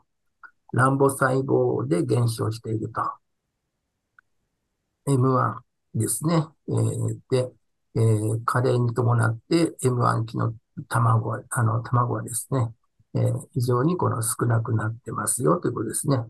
で、えー、これはミトコンドリア機能の低下を反と反映しているということですね。まあ、このエネルギー気質ですから、AMP とか、え、え、あの、えー、ATP なんかの元ですのでね、えー、で、あと、K のアデノシン、サルベーリ経路と関連する代謝物の減少っていうんですけど、こちらの方ですね。えー、こちらの方は、フォスフォ、クレアキンと AMP が減少していると。で、えー、まあ、と、加齢に伴ってですね、フォスフォ、クレアキンと ATP が GV、えー、M1 でフォスフォクレアキンが加齢に伴って減って、ATP がですね、えこれは増えてるんじゃないかな。あ、ごめんなさい。えっ、ー、と、K だけですね。K だけの話ですね。えー、で、この K は、あの、この、え、どういうことかっていうとですね、あの、これらは、あの、フォスフォクレアキニンは、クレアキンは、あの、サルベージ回路に関係していてですね、ATP を生成する代替経路だということでですね。で、この現象はですね、ミトコンドリア外での ATP 生産能力の低下を示している可能性があると。えー、だから、ミトコンドリア以外に ATP 解凍系とかで作るんですけども、そういうものもですね、えー、その加齢に伴って、あの、少なくなるということをここで教えてくれているということですね。あと、L の方はですね、キュメラス細胞における ATP の増加ということで、えー、キュメラス細胞では年齢とともに ATP が増加してですね、老化する卵母細胞における、えー、ミトコンドリアの機能障害を補っているためにですね、あの、まあ、カリ膜細胞はですね、えー、まあ、その ATP の酸性能をですね、えーと、ATP を増やして、その ATP を卵に送ってですね、カレーをえー、っと、卵母細胞の機能障害を、あの、足りない、あの、ミトコンドリア機能障害を補っているということだそうです。まあ、ちょっと難しい話が、ですけれども、えっと、実際に私たちが、あの、相手にしているですね、卵っていうのをですね、卵っていうのはどんな代謝をしていて、加齢に伴ってどんな栄養素がえどういうふうに変化しているかとかっていうのを、あらま、あらま、えっ、ー、と、まあ、大体教えてくれていてですね、あの、まあ、えー、まあ、私は大変参考になりました。えー、以上です。井出先生、ありがとうございました。の、井出先生、引き続きお願いしてよろしいでしょうか。はい。で、次はですね、えー、っと、やはり同じような論文なんですけども、えっ、と、卵胞液のメタボローム解析でですね、あの、まあ、えー、と、まあ、あの、まあ、二つの卵巣刺激の結果と二つの異なる生体液ですね、血清メタボローム解析と、えー、その卵胞液のメタボローム解析でですね、えー、どういうことが分かったかということなんですけれども、血清メタボローム解析ではですね、主に脂肪酸経路が、エストラジオルレベルと関係していると。あすなわち、まあ、そうですね。あと、えー、またその他にですね、主にアミノ酸経路が成熟卵指数と関連していることが分かったということなんですね。で、卵胞の方のメタボローム解析ではですね、主に脂質、ビタミン、およびホルモンの経路がですね、ストラジオールのピークレベルと成熟卵子数の両方とに関係していることが分かったということでですね、まあ、そういうあの研究をするにおいてはですね、えっ、ー、と、まあ、血清と卵胞液のメタボロームではですね、それぞれ、まあ、ちょっと、あの、その、あの意味合いが違うんですよということを教えてくれました。そうですね。ちょっと省いていってですね。まあ、これはあんまり大事じゃないんで、えっと、ちょっと飛ばしていきますね。えー、っと、まあ、現在ですね、え、っと、その、えー、卵巣反応のメタボロームと、その基礎となるメカズミメカニズムに関するデータは未だに、まあ、十分に得られていないので、えー、この著者らはですね、血清及び卵胞液という2つの生物学的、えー、物質を使ってですね、エストラジオールのピークレベルと回収された成熟卵子に関する代謝産物及び代謝経路を同定してですね、えー、それで、あのー、まあ、えー、と、その、あと、まあ、あの、いい卵が得られるですね、きっかけを得られるヒントを、まあ、そういうので得られないかと、あの、考えたんですね。で、で、今まで、あの、その、まあ、どうしてそのことを考えたかっていうと、血清と卵胞液の両方を用いたのはですね、このサンプルに相関性がある、あるが異なるメタボロームが存在することが、えー、とこのフードラの論文などでですね、示されていて、えー、この研究のはですね、えー、その、まあ、それをもとにですね、乱暴刺激結果に関する乱暴液及び血清中の特異的な代謝シグシグナルを同定することであったと。で、また、えー、乱暴刺激に対するですね、最適な反応に関する代謝産物を同定することはですね、えー、まあ、卵子の質の改善に寄与して最適化できる可能性のある経路をよりよく理解するのに役立ちですね。えー、まあ、えー、まあ、そのいい卵はですね、あの、血清と比較して卵胞液においてより多くのメタボロム的特徴が卵胞刺激結果に関連すると仮定してですね、まあ、著者らはこの研究をしたということですね。で、えー、っと、うんと、まあ、結果としては、してはですね、えー、まあ、えっ、ー、と、血清メタボロームでは先ほど述べたように、主に脂肪酸及びアミノ酸経路がエストラジオレベル及び成熟卵子と関係していて、えー、一方、卵胞液のメタボローム解析では、主に脂質及びビタミン及びホルモン経路がですね、えー、まあもちろんそうですね、あのエストラジオルピークレベル及び、えー、成熟卵子と関係していると。いうことですね。で、えー、っと、で、この論文はですね、えー、2009年から2015年に IVF を受けた女性のあの前向き報道研究でですね、えっ、ー、と、まあ、アメリカ北東部の不妊クリニックであの体外受精が行われて、フレッシュな IVF サイクルで、えー、まあ、得られた血清サンプルと卵胞液サンプルを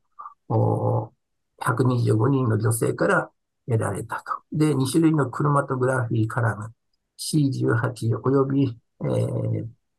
まあ、浸水性相互作用クロマトグラフィー HILIC の2種類のクロマトグラフィーカラムを使ってですね、えー、高分解の質量分析を含む液体クロマトグラフィーを用いて、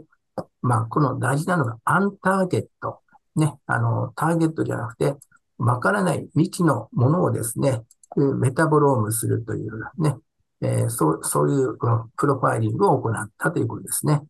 えー、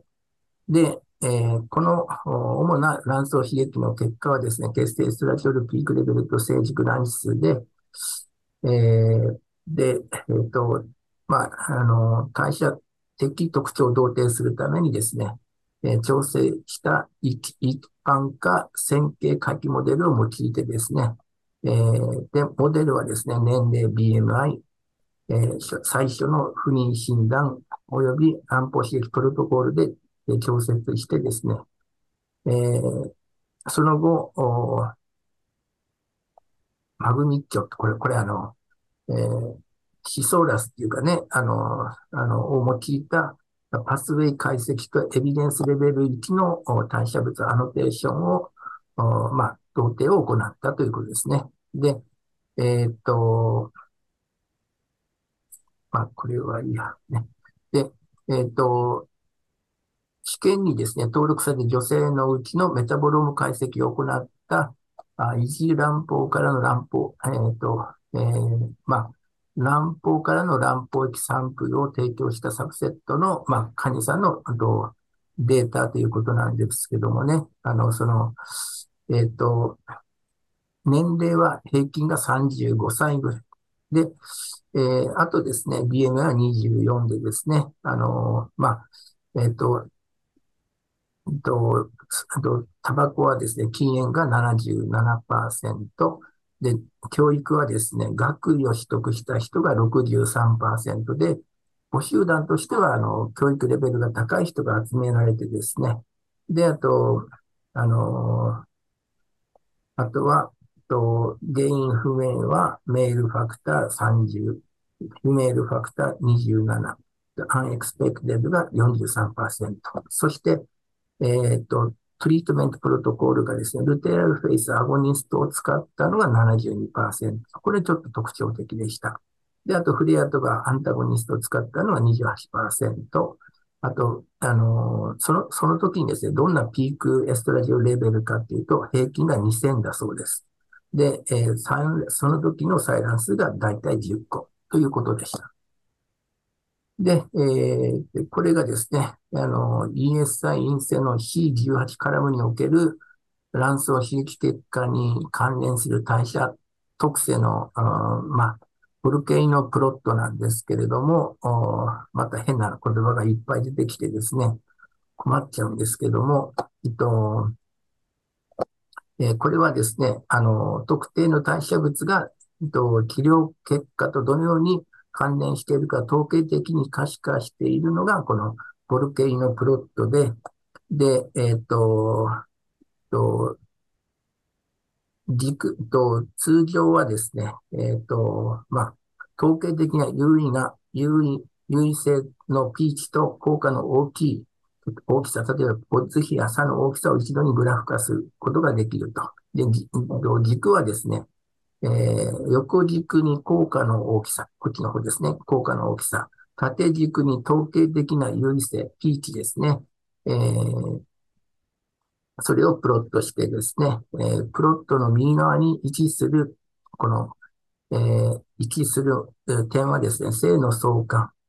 そして左側に位置する点はですね、赤いところですね、え負の相関を示していると。で、否定的な関連を示していると。で、この軸のですね、この、まあ、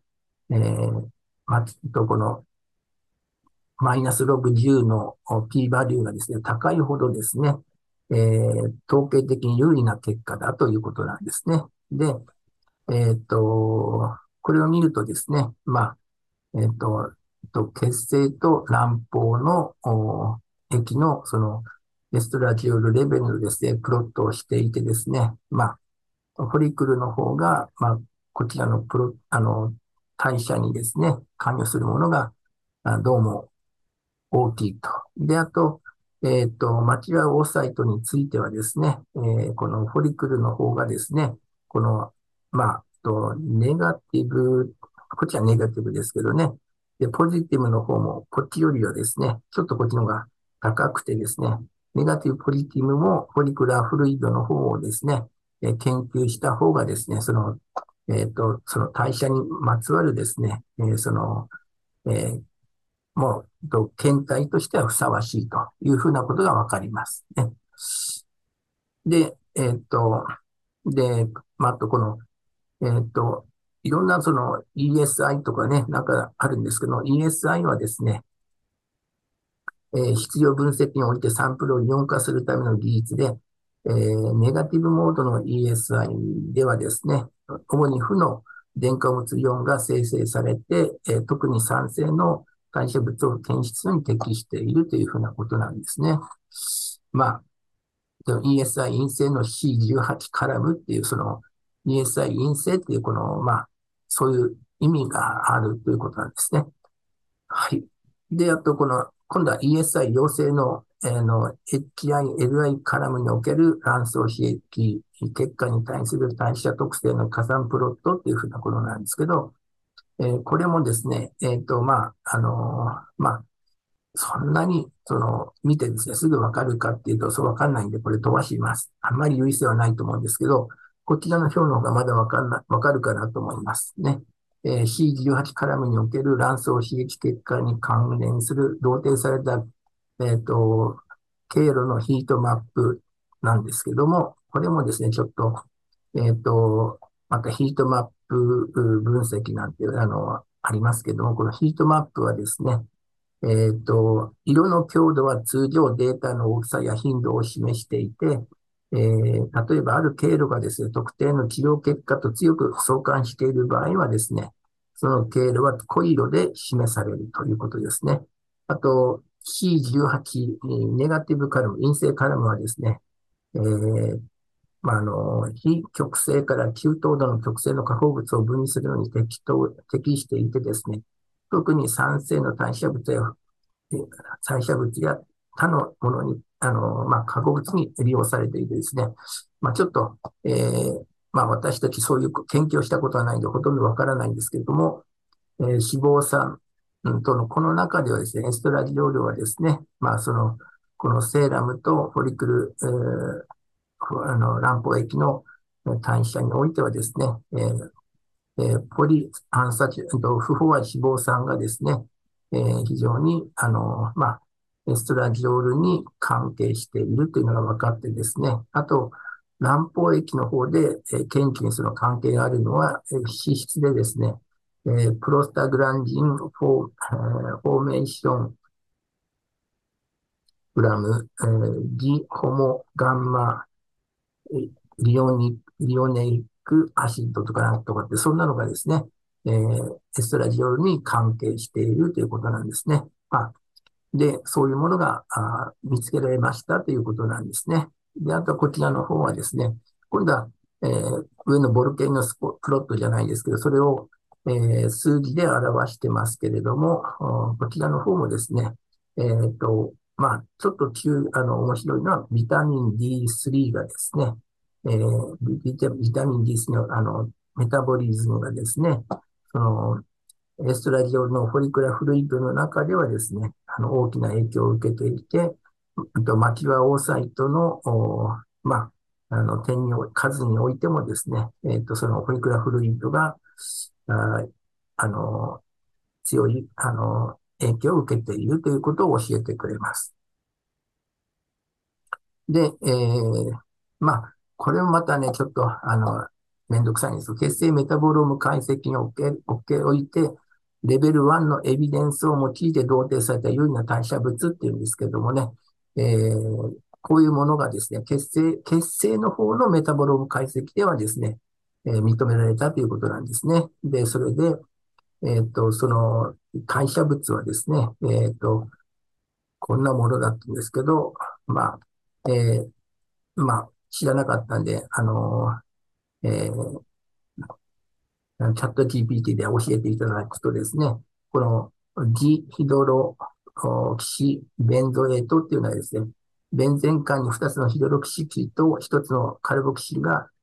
結合した構造を持つ化合物で、これはですね、えー、抗酸化、細菌阻害、または植物ホルモンとしての機能を持っているということなんですね。で、あと、この2番目の重ヒドロキシ、えー、デカン酸っていうのはですね、えー、これはですね、生物学的に活性な物質でいくつかの代謝経路に関係しているということですね。あと、オメガヒドロキシ、デカノニックアシッドっていうのはですね、えー、この細胞膜の構成要素や信号伝達に関与しているものだということですね。で、ヒトレートはクエン酸回路の休館代謝物で重要なあのキープレイヤーだというのは皆さんよくご存知だと思います。で、最後の方で、これは卵胞液のメタボローム解析で、レベル1のエビデンスを得られた有意な代謝物質としてはですね、えー、まあ、こういうのがあるということなんですけども、まあ、あの皆さんが聞いたことの、あるものとしてね、えっと、一番目としてはですね、コレス、コレステ、コレ、コレスタ、えっと、57ギ、何々ってあるんですけど、これはホルモンやビタミン D の合成において重要な役割を果たしている代謝物とかですね、デオキシコレート、単純の分泌、分泌、まあ、あの、単重酸ですね。それの成分ですね。で、あとは、まあ、あの、レイン、えー、 Reichstein substance S なんてこれ聞いたことないんですけども、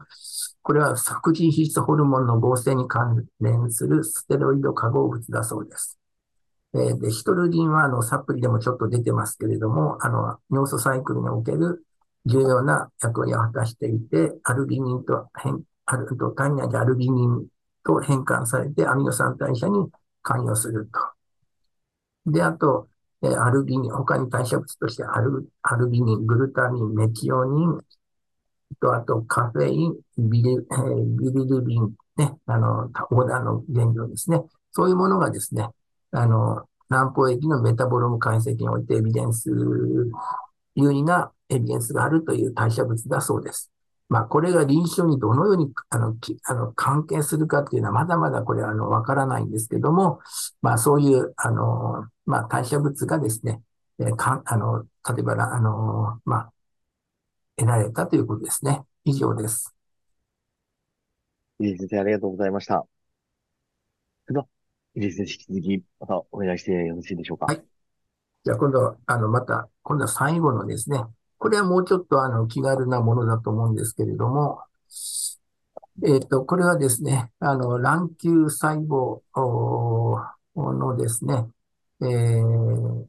まあ、卵球細胞と卵子の質がですね、どのように関係しているかという話なんですね。で、えっ、と、今までの分かっていることとしてはですね、えっ、と、その、卵子の成長と成熟はですね、卵球細胞と呼ばれる、まあ、まあ、と、が関係していてですね、えー、その、えっと、そして卵球、卵胞細胞複合体 COC と呼ばれる、えー、相互に、結合した構造を形成していて、その、えー、その卵子とその周囲のし、あの、まあ、卵球細胞はですね、えー、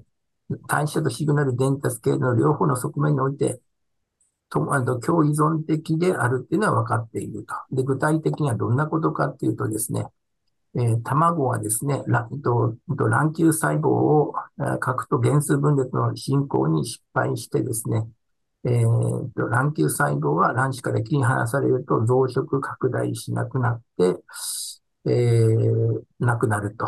とで、だから、卵とあの卵球細胞は切っても切れない環境にあるんですよってことですね。で、これらの支持細胞はですね、育児の前に廃棄されることから、まあ、えー、入手感、入手要因がですね、生態、生物学的材料に、え、ああの、あの、であってですね。で、え、これらを調べればですね、分子プロ、あと、えっ、ー、と、その肺の選択を容易にする分子プロファイルをですね、えー、かいあの発見するのに役立つというふうなことですね。で、えー、で、えっと、まあ、えっと、えー、えっと、COC、キムラス、えっと、まあ、卵球、卵母細胞複合体のですね、えー、が発生した使用済み培養基の、あ培培養液の代謝物の分析、主要な代謝酵素、トランスポーター、またはシグナル伝達レセプターの発現及び遺伝子力アプローチによって、えー、我々はですね、卵子の発育に必要な、あまあ、どう COC 代謝及びシグナル伝達経路の、まあ、詳細を明らかにするに熱くなってきたけれども、まあ、えー、しかしですね、あの、ハイスループというのはメタボロミクス解析はですね、ほとんどけんあの検討されてこなくてですね、えー、この分析はですね、えー、と、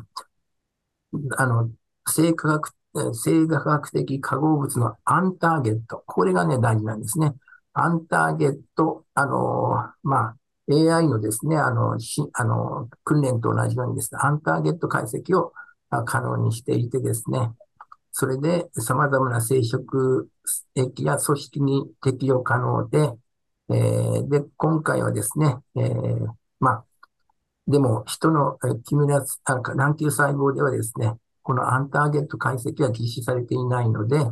えー、それをやってみる価値があるんじゃないかというふうなことでですね、えー、で、それによってですね、この著者らはですね、卵子や肺の発育能力の予測マークを見つけ出すことができるかもしれないと。いうことを考えているそうです。で、あとこれらのマーカーはですね、えー、臨臨床妊娠率を最大化するための肺選択に役立つ可能性があるのではないかとかですね、発育能力のある有用なマークを見つけ出すために、えーと、今までですね、多大な努力が払われてきたけれども、えー、そのちゃんとしたマーカーは今まで発見されていない。で、あと、あと、使用済みの培地のですね、メタボロミクス解析によってはですね、え最終的な臨床成績はあまりその解析によって得られたデータとですね、成績はですね、良好ではないということでね、あんまり相関性がないみたいなんですね。で、あと、えー、グローバルトランスクリプトミックス解析。これはあの、えー、まあ、グローバルって書いてますから、あの、全般的なですね、えー、まあ、解析ですね。そしてまたミトコンドリア DNA 量は、妊娠転機の予測値が低いということが報告されていてですね、まあ、卵球細胞における妊娠の可能性を予測し得る分子マーカーの探知と探索においてはですね、まだまだその、分かっていない、あの、そういうのが開発されていないということですね、著者はですね。で、で、で、この著者らはですね、えー、この、えー、っと、今回行うですね、メタボロミクス解析はですね、遺伝子発現、転写光収縮、高層活性などの上流上流レベルで生じる可能性のある能力が高い、え、っと、と卵球、えー、卵球と、あの、なんと、か、えー、と卵と卵球細胞と、そうでない、あの、えー、まあ、卵球、あと、か、下流球の違いをですね、総合的に解析することで、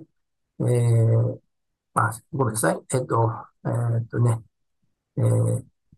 まあ、そういう違いがある、えー、その、キュムラス・オーサイト・コンプレックスのですね、違いを総合的に解析することで、えー、まあ、キュミラス・コンプレックスのですね、軽における理解を得ることができて、えー、それによってですね、あの、その後の肺発生の予測因子として使用できるかどうかを決定することが、あできないかということで、この、えー、著者らはですね、えー、その、と取られたですね、検体をですね、その採卵した時に得られた、あの、まあ、えっ、ー、と、えっと、カリウマク細胞のものをですね、廃盤符まで発育しない卵子、プラスとマイナスと、廃盤符まで発育するが妊娠には至らないプレグナンシーマイナスと、えー、最終的に妊娠を達成した卵子、プレグナンシープラスのですね、3つに、あの、分けてですね、それらを解析したということなんですね。ちょっと長いんで、ちょっとはしょります。で、あの、と、えっ、ー、と、COC から得られた卵球細胞のメタボロームに関する研究における患者とドナーの特徴なんですけれども、えー、年齢的にはですね、妊娠してるのはですね、えー、と、高い人の方がですね、高齢の方がですね、えー、まあ、45歳と、プレグナンシーマイナスの方はですね、39歳とですね、高齢の方の方はなんか妊娠していて、ドナーの年齢とかですね、えー、まあ、そんな差はなくてですね、あの、P マイナスは26歳、P プラスは27歳、で、BMI も21、22と、ほぼかん、あの、いじ、あと、差はなかったということですね。どうしてこういう差が出たのかっていうのがですね、えー、まあ、えー、わからないと。で、それで、えー、36個のですね、各し、と、欄、えー、カリウマク細胞の卵球細胞から得られたメタボロミックスデータの主要分析なんですけれども、この PC1、2ってありますけれども、これはですね、えーえ、これはプリンシパルコンポーネントアナリシスといって、可変量データセットを分析してデータの、あの、次元を減らすための統計的手法でですね、えー、まあ、あの、これを用いてですね、代謝プロファイルの要約や、類似、類似性の解析など様々なバイオインフォマティックな統計的な研究に活用されると、されているということなんですけれども、で、これで見てるとですね、あの、ブラストマイナス P マイナス P プラスっていうのを見てるとですね、こういうふうな、あの、えー、レベル、あの、発育能力の、能力をこう、えプロットするとですね、こういうふうな、あの、それぞれの3カテ、あの、グループではこういうふうな、あグループに分けられて、で、あと、どんな BMI でですね、調べると、まあ、こんなプロットになるってことなんですけどね。まあ、そ、これが何を意味してるか私には理解できませんでした。すいません。次に行きます。ね。で、これもですね、まあ、36個の各 COC の卵球細胞から得られたメタボロミクスデータの階層的クラスタリングって言うんですけど、これもですね、えー、ブルーとグリーンがですね、まあ、まあ、P マイナス P プラスのね、それで表してるって言うんですけども、いや、これがですね、どういうことなのか。まあ、グループ、ブラストシスト、BMI、エイジ、スモー、スモー、スモーカーの起用があるかとかですね、えー、まあ、 normalized abu abundance と、まあ、これは、えー、まあ、そういうのがね、あってですね、そういうのがこういうふうに、あと画像プロット、色でですね、区分されてるっていうんですけども、まあ、うん、わかりませんでした。すいません。ね。で、あと、こちらの方はわかりやすいと思うんですけど、これ最後の方なんですけども、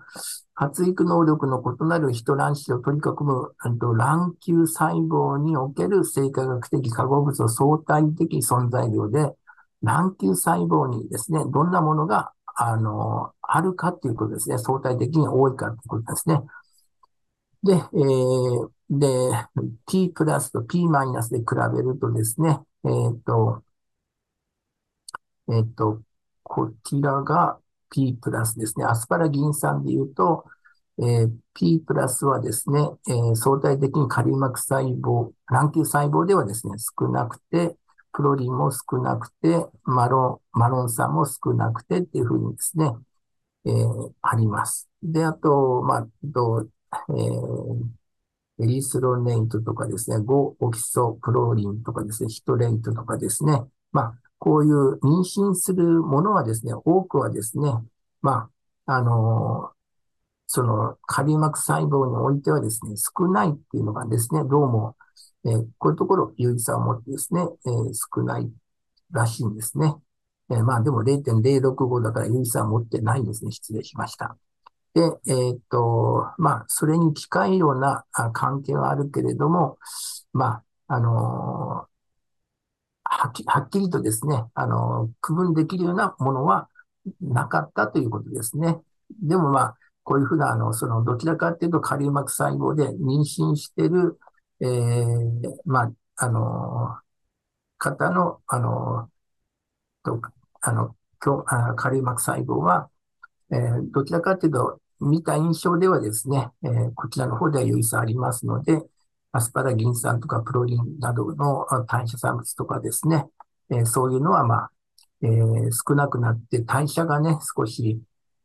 いいのかなっていう感じがあります。以上です。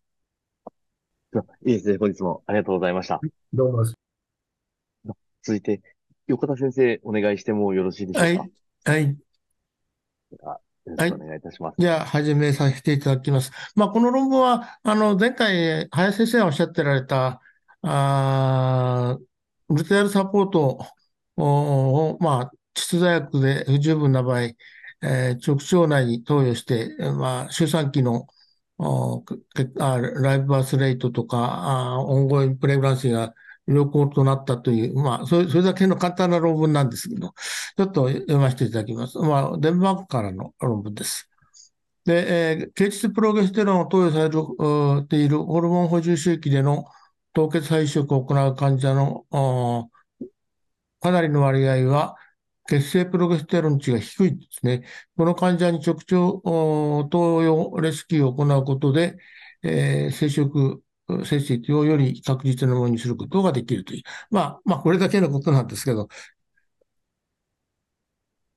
はい。えー、まあ、個別化したホルモン補充周期での凍結再移植プロトコルにおいて、プロゲステロンの直腸投与は高い継続妊殖率を達成すると。前向きな介入研究である。ホルモン補充周期での凍結再移植における生殖成績は、えー、応対中期及び妊娠初期の血清プロゲステロンレベルに依存することを示す科学的エビデンスが、まあ、多少、だいぶこういう論文が出てきてますね。で、えー、最近メローらは応対サポートのために、血質プロゲステロンのみを使用した HRT、FET コホート研究を含めたアナリシスにおいて、P4 レベルが、まあ、まあ、10ナノグラム未満のサイクル、P4 レベルが高いは高いサイクルと比較して妊娠継続率、オンゴイプレグランスレート及びライブバスレートが優に低かったと報告していた。さらに P4 レベルが低い患者では、早期妊娠喪失のリスクが高かったと。で、このメタナリシスでは P4 の異なるカットオフレベルが用いられた研究に基づいていると。過去に行われた研究では、あオンゴイプレグランシーレイトに関連する様々な P4 レベルの感度分析に基づき、カット、カットオフレベルを決定していると。まあ、いろんなカットオフがいろいろ、あの、発表者に違うんですね。で、まあ、ここの著者は11ナノグラムの最良のカットオフレベルであると定義して、それで、えー、研究しています。で、えー、11ナノグラム未満の場合、えー、OPR は優位に低下。はい、これは二神継続の可能性が、まあ、14%低下することを相当してしていると言っています。で、プロゲステロンの投与経路は血清プロゲステロンレベルに影響するが、どうなるプロゲステロン投与経路の生殖成績を比較したあこれらのらのメタナリシスでは、血清プロゲステロンレベルが高い場合と低い場合の間に有意差がなかったというような、そういう論文もあるんですね。で、このパラドックス逆、まあ、逆説みたいなのは、異なるプロゲステロンレジメンや膣以外の投与経路では、異なる最適カットオフレベルが存在するという事実によって説明されるかもしれない。まあ、はっきり、まあ、はっきりはしてないんですよね。ね。で、えー、生殖成績を改善するために様々なあ応対補充レスキューレジメがあ、えー、適用されてきたと。で、えー、プロゲステロン投与2日目から5日目に測定された P4 が10ナノグラム未満の場合、形質プロゲステロンの投与量を2倍にした、してみたと。で、彼らの研究では、形質プロゲステロンの投与量を2倍にした後、まあ、合計69%の患者が10ナノグラムを超える B4 レベルに達した。しかし、ライブバースレートは最初から B4 が高かった患者のライバースレートと比較して優位に低かった。まあ、あの、途中から投与しても、あの、ライバースレート上がらなかったという論文もあるんですね。その後4件の研究では、レスキューレジメントして、えー、配当移植当日から1日 25mg プロゲステロン皮下投与を追加したと。で、えー、まあ、いくつかの論文が出てますね。で、そのカット節、まあ、ちょっと違うんですけど、いろいろな様々なんですけど、えー、と、それぞれ異なるカットオフレベルを用いたと。興味深いことに、いずれの研究でも、生殖成績に優位差は報告されなかった。この彼らの発表では、あ前でもプロゲステロンの注射をやると良くなるという論文もあったと思うんですけど、まあ、あの、で、これを、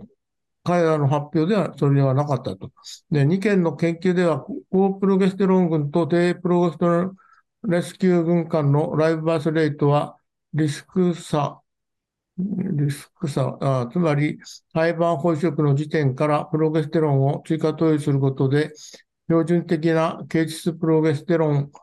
うん、後の P4 が当初低値だった患者のライブバースレートを増加させたということである。まあ、増加された、まあ、そういうこともあって、興味深いことに P4 レベルが、ここは面白いですね。高すぎると生殖成績が低下する可能性があることを示唆した研究もいくつか出てるんですね。まあ、曜日値なんかも言ってるんですね。そうね。で、で、えー、プロゲストンは通常、形質皮下傾向または筋肉内投与されるが、直腸投与も可能であると。直腸投与によるプロゲステロンを用いた研究いくつかあるんですけども、えー、まあ、実際に、あの、HRT サイクルにおけるレスキューレジュメとして使用されることはなかったと。で、本本研究の目的は、HRT-FET サイクルにおいて、標準的な形質プロゲステロンレジュメを行った後、P4 レベルが、えー、11ナノグラム未満の患者に対して追加の、えー、追あ追加のプロゲステロンを直腸投与することによるオンゴインプレグナンシーレートへの影響を調査することであった。で研究課題としては、あ廃盤法当日の血清プロゲステロン値が低い患者において、プロゲステロンの直腸投与による補充は高い継続妊娠率を達成するかどうかということを、まあ、調べる。ね。で、予約回答としては、まあ、11、血清 P4 が11ナノグラム未満の患者において、廃盤法移植当日からプロゲステロン直腸投与することにより、高い妊娠率が達成されたと。で、現在分かっていることは、ホルモン補充周期での凍結再移植、サイクルにおける移植前後の低い血清 P4 レベルは、生殖成績に悪影響を及ぼすという、まあ、そういうものが多いんですね。しかし、標準的なプロゲステロン血投与後に P 評が低い患者に対して、廃盤放出の日の前後からプロゲステロンを追加投与、追加的に投与、皮下投与すれば、指摘 P4 レベルの患者と同等の生児出産率を得ることができることが研究で示されている。まあ、その逆の報告もあるんですけどね。対照的に血清 P4 が低い患者では、プロゲステロンの経血投与量を増やしても、まあ、LBR は増加しない。まあ、まあ、直腸投与では、プロゲステロンの吸収率が高く、血清 P4 レベルが約2時間後に最大レベルに達するという利点もあるにもかかわらず、アートではほとんど用いられていないということなんですね。あの、血質というの場合は、吸収の能力がある程度出すと、増やしてもあまり、えー、効果が出ないみたいですね。で、まあ、研究のデザインとして、この前向き介入研究は、488回の HRT FET サイクルで行ったコホートを含み、そのうち374人の患者があ11ナノグラム以上であって、114があ以下未満であったと。で、本研究は、まあ、ここでこ実施された。で、方法としては、患者は、まあ、法律のクリニックで HLT を受け、えーえー、子宮内膜の調整として、蛍光ストラジオール6ミリ24時間、まあ、プロギノーバだと思うんですけど、本文にはそれ書いてなかったですね。続いて、えー、あのミクロナイズプロゲステロン、まあ、400ミリを朝晩ですね、12時間間隔で血質投与したと。胎盤放移植と P4 測定はプロゲステロン投与を6日目に行われたと。血清 P4 は11未満の患者では、同日からプロゲステロン200ミリの直腸投与によるレスキューでは、直腸投与は妊娠8週目まで続けられ、エストラジオール及びプロゲステロン経痛投与は妊娠10週目まで続けられた。で、結果としては、488例の HRTFET 単一配色における、えー、採卵時の平均年齢30.9、ED 時の平均 BMI25.1 プラで、で、えー、あったと。ET 当日のプロゲステロン、K2 投与後の平均血清 P4 レベルは、あ48.9。まあ、プラス、これは、まあ、15ナナノグラム、15.4ナノグラムプラスマイナス6.6ですね。で患者の合計23%は血清 P4 レベルが11未満であであったと。全体として HCG の陽性率は66%高いですね。で、臨床妊娠率54%、オンゴイプレグランシー12週までは45%、および、ね、妊娠喪失率は31%。まあ、これもちょっと高めですけどね。P4 が30、11ナノグラム以上の患者と、プロゲステロンの直腸投与によるレスキューを受けた、あえー、11ナノグラム未満の患者では、えー、オンゴイプレグナンシー、まあ、12週までですね、と、全妊娠喪失率の、うん、いずれも有差なく、それぞれ45対46であったと。当初 P4 が低く、うん、直腸レスキュー投与を受けた患者と P4 がカットオフ値以下であった患者においても、えー、本語イプレグランシーレートに差はなかったと。から、ロジスティック回帰分析で、まあ、いろいろ BMI やハイバーフォガラスカービとかなどで調整してもあまり関係なかったけども、関係があったのは、あ採卵時の年齢と廃盤法の肺のクオリティですね、のみが12週のうんまで到達するかどうかと相関していたということですね。後で図が出てきますけど。で、研究の制限としては、本研究ではプロゲステロンを植物性の硬い脂肪に転濁させ、固形ペッサリーである微分化、あ微分化プロゲステロンペッサリーを形質性直腸投与、同じものを使ってですね。で、カプセル、ゲル、錠剤などの他の形質プロゲステロン製剤を直腸に使用しても、同じレスキュー効果を得られるかどうかは、まあ、わかんないということですね。で、この結果が示すこととしては、プロゲステロンの形質投与を受けている、えー、HRT、FET 患者の大半は、大半は、まあ、大半ですかね、B4 が低いと。このような患者にピロステロン直腸投与を追加すると、えー、生殖成績が向上すると。重要なことは、プロゲステロンの直腸投与は利便性が高いと考えられ、プロゲステロンペスタリーは直腸投与しやすく、低コストであることである。まあ、いいんでしょうけど、なかなか日本ではまだ考えられてないですね。で、まあ、これはフローチャートで、まあ、最初500欄にあったけど、えー、除外項目があって、えー、374と114に、えー、アロッケート振り分けられてですね。まあ、これはいいですね。でこれも同じ、今言ったことで、えー、スタンダードグループ、えー、11ナノグラム以上のグループと、えー、以下でそれに直腸投与足した 2, 2プラス2ですね。だから400ミリを2回直腸と質に投与したという意味です。で、えー、これをグラフで表したものでですね。えまあ、これはあの問題ないと思います。で、これがですね、あの、グリーンがオンゴインで、赤が、まあ、妊娠しなかった分ですね。で、ここが、あの、プロゲステロンの、お濃度ですね。で、こっちは患者のナンバーなんですけど、やはりこれ100を超えて、えー、と、この赤グラフ、妊娠してないケースが多いんですね。あの、本文の中には、あの、12症例、うん、えー、が100を超えてたけど、興味深いことは、12人の患者のうち、9人は、あモンゴイプレグランシー12週まで到達してなかったと。だから高いのも良くないんだということを、まあ、言ってるグラフです。で、これが、あまあ、スタンダード35以上と、以下で直腸投与したグループと表したもので、まあもちろんこれ、あの、えー、ここはあ P4 レベル、P4 レベルは、まあ、うちが最初は低かったわけですね。有志さん持って。それから、あ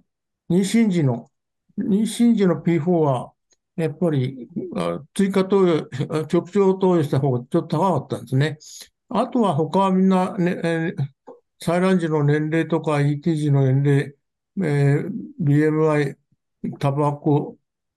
まあ、シングルエンブリトランスフォーとか、な差はないですね。それから、で、デイ5が、まあ、8割、9割近い。ね、リセックスが12%。だから、IVF が、と、育児半々ぐらいですね。あとは、ここがちょっと0.01、ちょっと有差があるっていうのは、これで、これのことを言ってるのかと思うんですけどね。あの、本文にもちょっと書いてありました。であの、やはり、この P4 が低かったグループは、排卵障害の患者さんの割合が多かったと書いてありましたね。まあ、そこ、そこであとはあまり差がないですね。だから、原因不明、メールファクター、チューブファクター、まあ、あまり関係なかったですね。で、えー、その次が、まあ、生殖のアウトカムですね。で、えー、妊娠率、これ、この、この論文、ちょっとまあ、まあ、欠点というか、あれは、その、じゃあ、11ナノグラム以下の成績はどうだったかっていうのは、それが出てないんですよね。まあ、それはもう、11ナノグラム以下は、もう、あ周産期の成績悪いということを、かもう仮定、仮定、まあ、仮定、仮定してやってるわけで、そこにもう、最初から直腸投与すると、成績は変わりませんよっていう。で、まあ、トータルももちろん変わらないんですけど、まあ、それ、これ、これは、表はその、それを言ってるわけです。から、まあ、いずれにしても、直腸投与すればいい結果が得られるということを言っています。で、これは、まあ、BMI、ハイランジの年齢、ガラス化予備配番法スコアで、あの、ロロジスティック回帰分析でこういう調整してもあまり変わりないけど、変わりがあったのは、えー、ここ、ここですね。うんと、これの、あ採卵時の年齢と、あとは、肺のクオリティ。またいい、いい肺使った場合は一致とすると、うん、まあ中くらいのやつだと、やはり、えー、12週まで行く、あれが、まあ、継続する率が減ってくるんですね、半分。ここに言いたかっただけですね。じゃあ以上でございます。ということで、本日もありがとうございました。あ、ありがとうございます。あの、ただいまの論文が本日最後の解説いただく論文でございました。あの、特にございませんようでしたら、あの、本日の講座、こちらで終了させていただければと思います。それでは本日も誠にお付き合いいただきまして、ありがとうございました。ありがとうございました。先生のお忙しい中、ご参考いただきまして、ありがとうございます。はい。それでは、こちらで本日終了させていただきます。ありがとうございました。